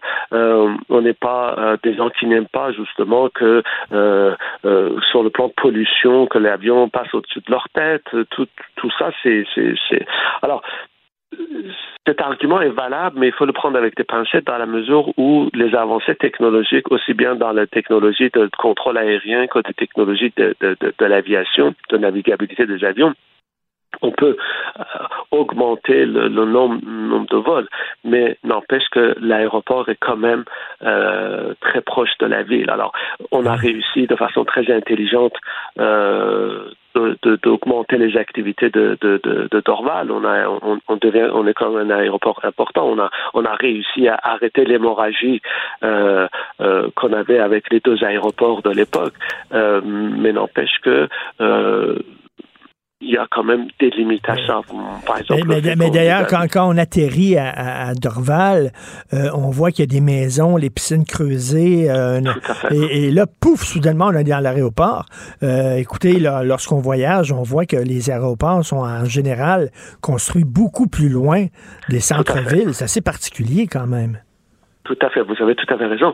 La tendance actuelle, si on va vers des grands aéroports, que ce soit en Corée, à Séoul, ou que ce soit les aéroports, par exemple, le Schiphol, toutes les entreprises importantes, même, même Roissy, à la rigueur, à, Paris, malgré le fait que la, ville, la grande région parisienne s'étendait, quand même, c'est assez loin du centre-ville.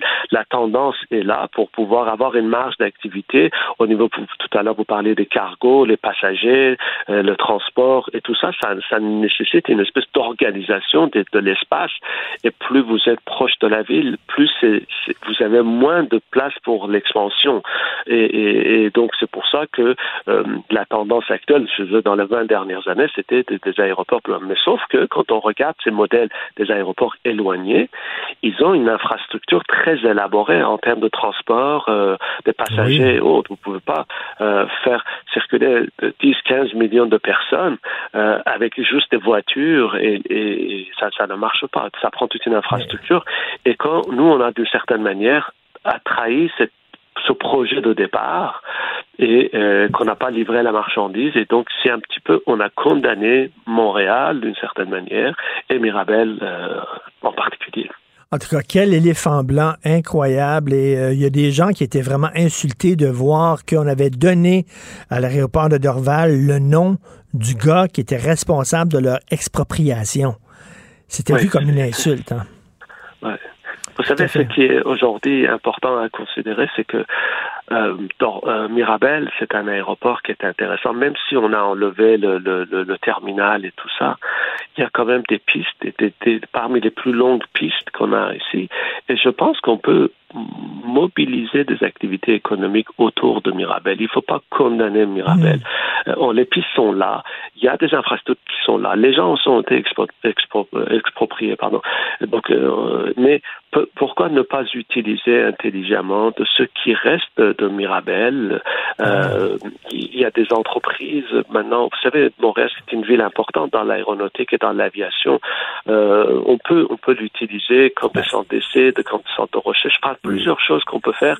Et je pense que ça serait d'une certaine manière peut-être qu'on pourra un petit peu minimiser l'erreur qu'on a fait dans le passé. Et le vieux terminal aurait pu presque servir de, de décor de, de film, de studio euh, pour le cinéma. D'ailleurs, je sais pas si le film de Spielberg qui se passait dans un terminal, je sais pas s'il a été euh, tourné à Mirabel.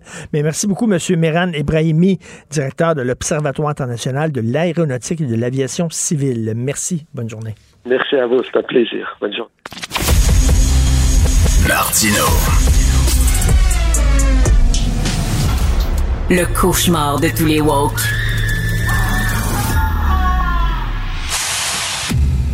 Alors, nous discutons avec euh, Stéphanie Touga, qui est directrice des affaires publiques et gouvernementales chez TACT et qui est chroniqueuse ici. Vous l'avez entendu euh, écouter euh, cet été. Salut Stéphanie. Salut Richard.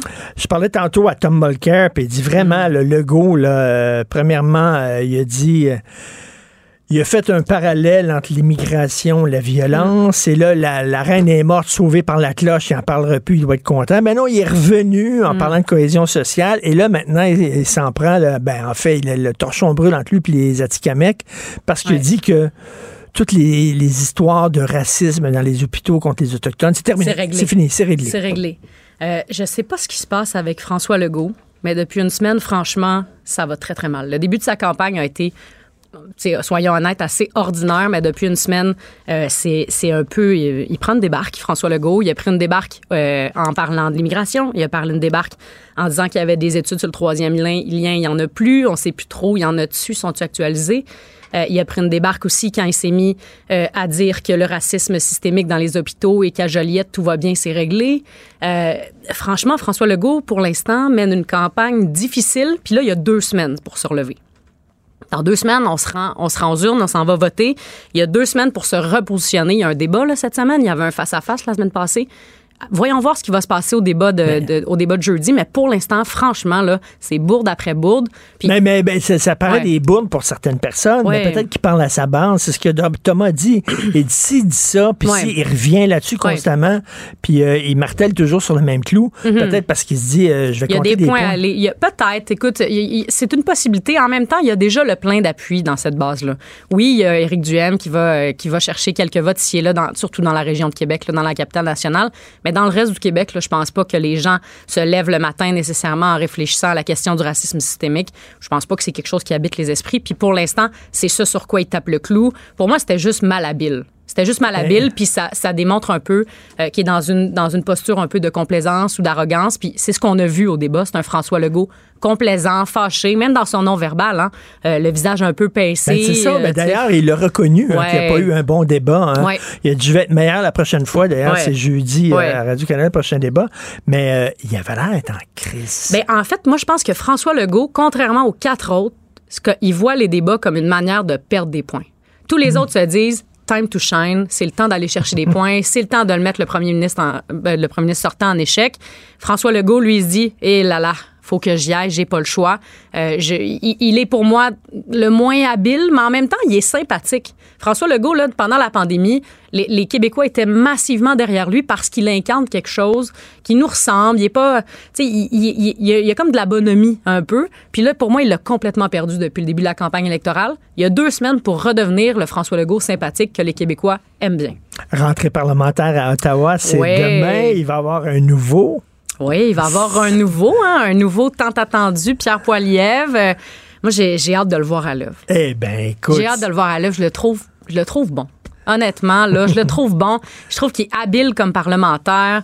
Euh, il est habile dans les médias. Il est bon en français. Il est bon en anglais. Il s'exprime bien même en espagnol. Sa femme a été exceptionnelle au discours euh, quand il a gagné. Sa- là. sa femme, c'est Quel incroyable. atout, quel atout. euh, super articulé, brillante et tout ça.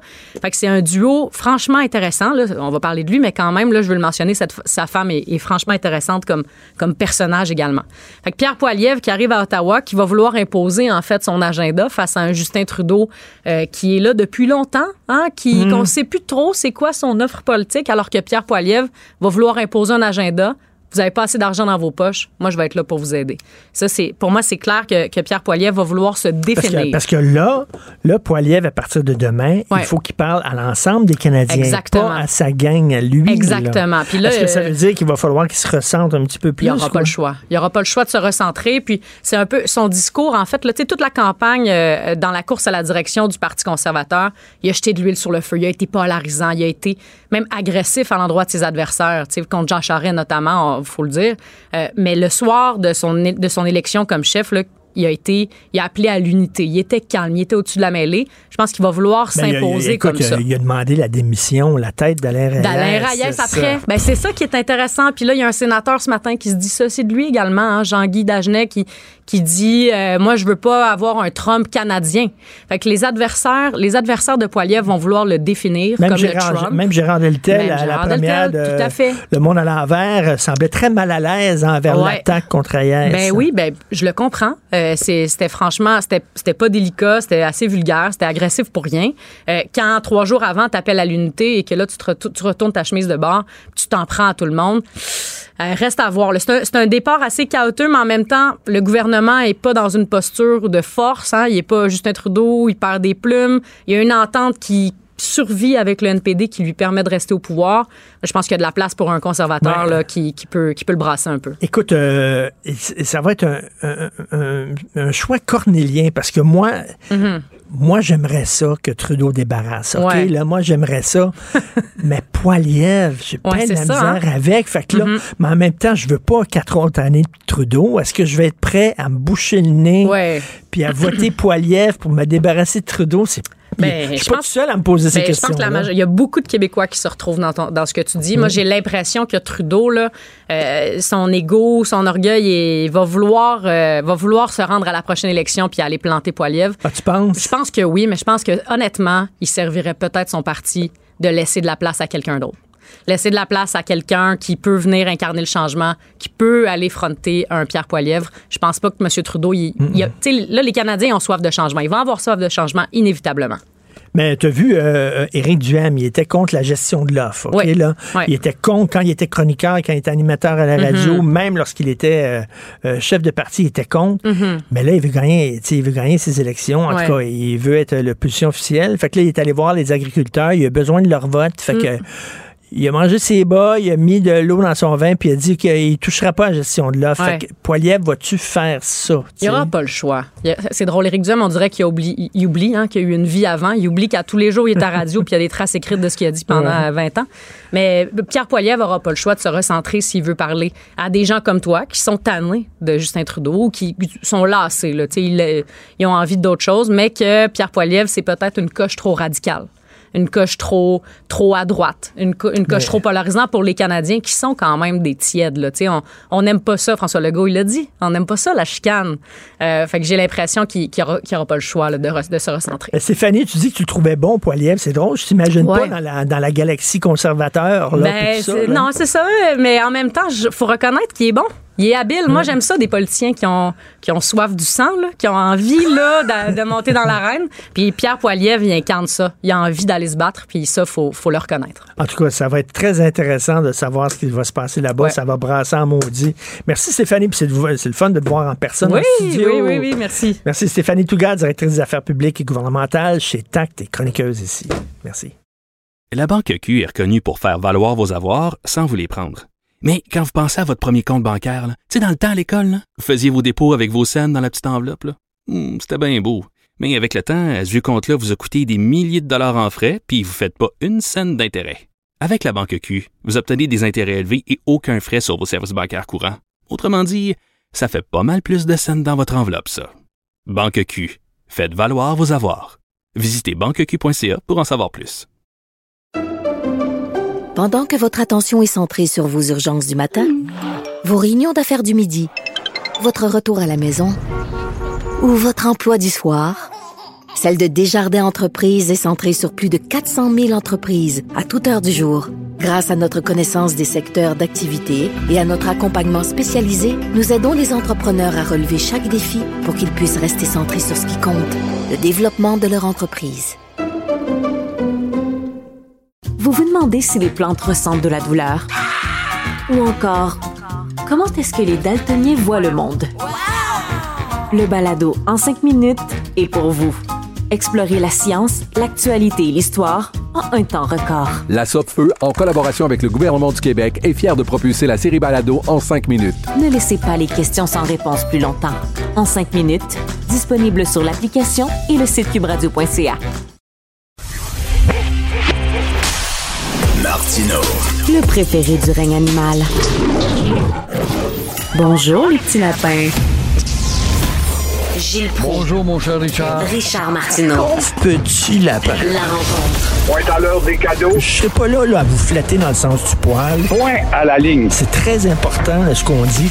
La rencontre pro Martineau. Gilles, je suis inquiet. Je suis inquiet. Avez-vous commencé à fumer du pot? Parce que là, vous pensez que Duhem a plus de chances que Gabriel Nadeau-Dubois d'attirer les jeunes. Oui, Pensez- oui, je pense. Tu me diras à la fin si je suis de travers. Parce que Dubois-Nadeau dit, nous, on compte ces jeunes, sûrement des jeunes intellectuels de la gauche, de l'Université de Sherbrooke, où euh, il y a maille avec les adresses pour les faire voter. Mais euh, traditionnellement, les jeunes ne se lèvent pas le derrière. Massivement, en tout cas, on le sait, ils sont bons pour chialer.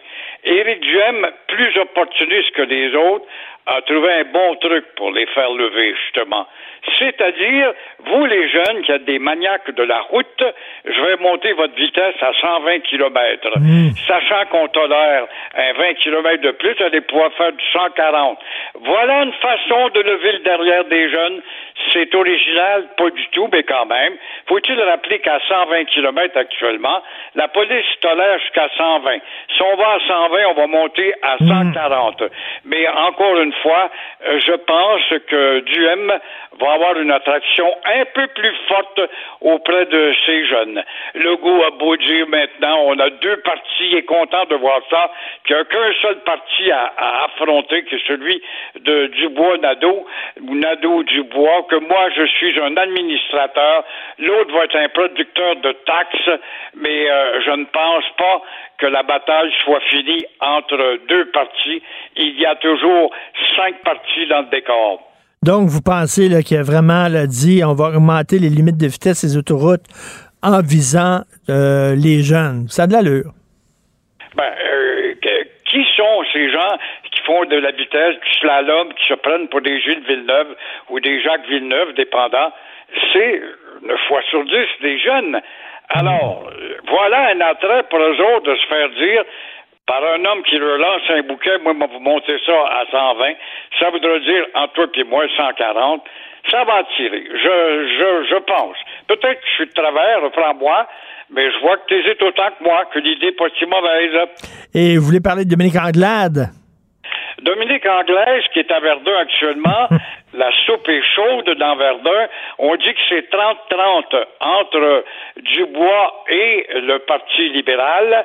Et que Madame, pas le Parti libéral, excuse-moi, le Parti de, de, oui, du Parti libéral, je dis bien, et on est à 30-30. Alors, euh, ce sera intéressant de voir comment euh, ça va tourner tout cela. C'est pas pour rien, je l'ai vu ce matin, il y avait un rassemblement dans une maison du troisième âge, à ce grand froid, avec la pluie. Il y en avait au moins une cinquantaine qui entouraient Dominique, cette belle femme qui parle bien, qui a des idées, aucune idée au-dessus de la pagaille, par contre. Et là, elle pense, elle parle d'immigration.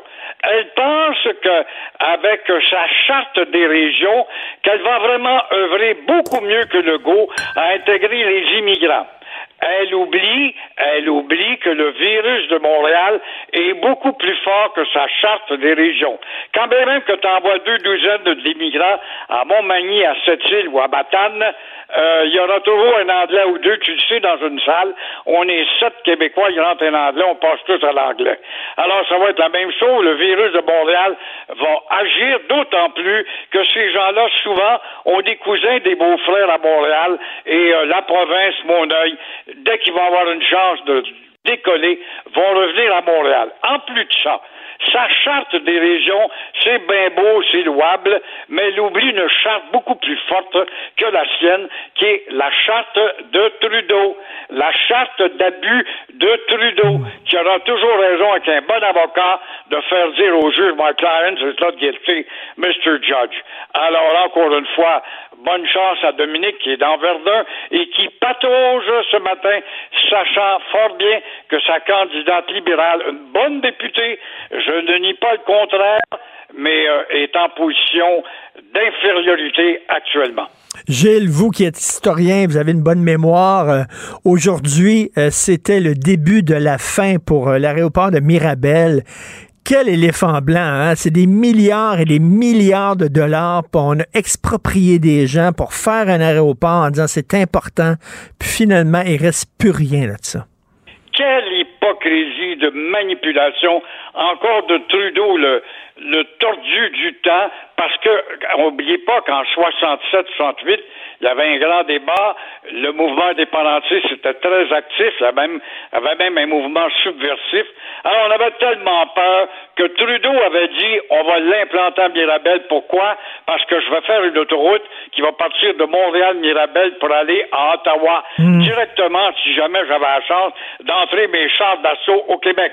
Et euh, le petit gouvernement de Jean-Jacques Bertrand, à la tête de l'Union nationale, Daniel Johnson venait de mourir, avait favorisé Drummondville, lui. Il disait que c'était plus au centre, entre Québec et Montréal, et euh, ça aurait été peut-être un choix plus logique. Non, on nous a mis sa gueule Mirabel que nous ne voulions pas. On a charcuté des terres très fertiles. On a humilié des familles de cultivateurs là-bas qui sont encore avec les douleurs à revendiquer certains droits et à faire de cet aéroport-là, qui était l'aéroport de l'avenir. Oh, gros aérogare pour attirer les, les touristes du monde, puis surtout les gens d'affaires.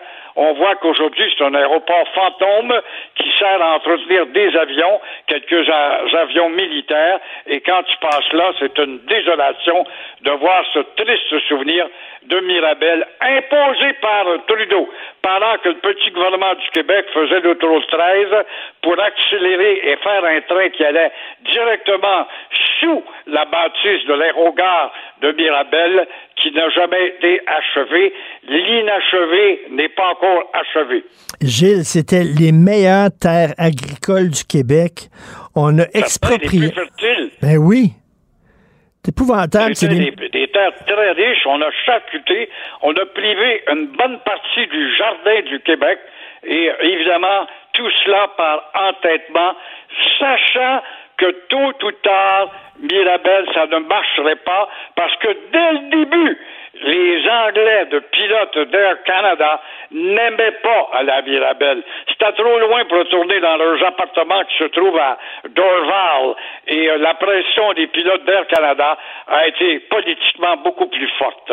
C'est ce qui fait qu'on est revenu à Dorval et on est avec un aéroport qui est rendu maintenant débordant et un problème de circulation tout autour. Tu sais que l'aéroport de Dorval, c'est le seul, un des rares aéroports au monde dans le milieu d'une ville. Ben oui. Normalement, on le sait, hein. On l'avait construit en 1940 durant la guerre parce que Dorval était un champ de vaches à l'époque. Quand, quand on a... Les vaches sont ailleurs. Ben oui, quand on atterrit, on dit, coudon, on va-tu atterrir dans le cours de quelqu'un, Christy? Là, on voit les maisons se rapprocher, on, on voit les piscines euh, hors terre euh, et tout ça. Écoutez, je lis les chiffres, là. 3900 familles d'expropriés, 33 000 hectares, presque la superficie de l'île de Montréal. Pas des farces, là. De terre richissime, de belles terres noires, ne l'oublions pas. Oui, 3000 personnes et en plus de ça, une superficie de Montréal qui aurait pu être un jardin beaucoup plus productif à l'heure où le Québec a besoin de se nourrir, dépendant tellement de l'extérieur, on n'a que 6% de terres arables au Québec. C'est un beau territoire, le Québec, mais 85% du territoire, ne l'oublions pas, 90 même, euh, constitue de terres d'élevage ou de terres inappropriées pour l'agriculture. En tout cas, quelle erreur, quel éléphant blanc. Merci beaucoup, Gilles. À demain. À, à demain. Au revoir. Alors, c'est tout le temps qu'il me reste. Merci beaucoup à la formidable équipe avec qui je travaille, à la recherche, Florence Lamoureux, Charlotte Duquette, Cybelle Olivier, André Sylvain Latour. Merci beaucoup à la régie, la réalisation, Jean-François Roy.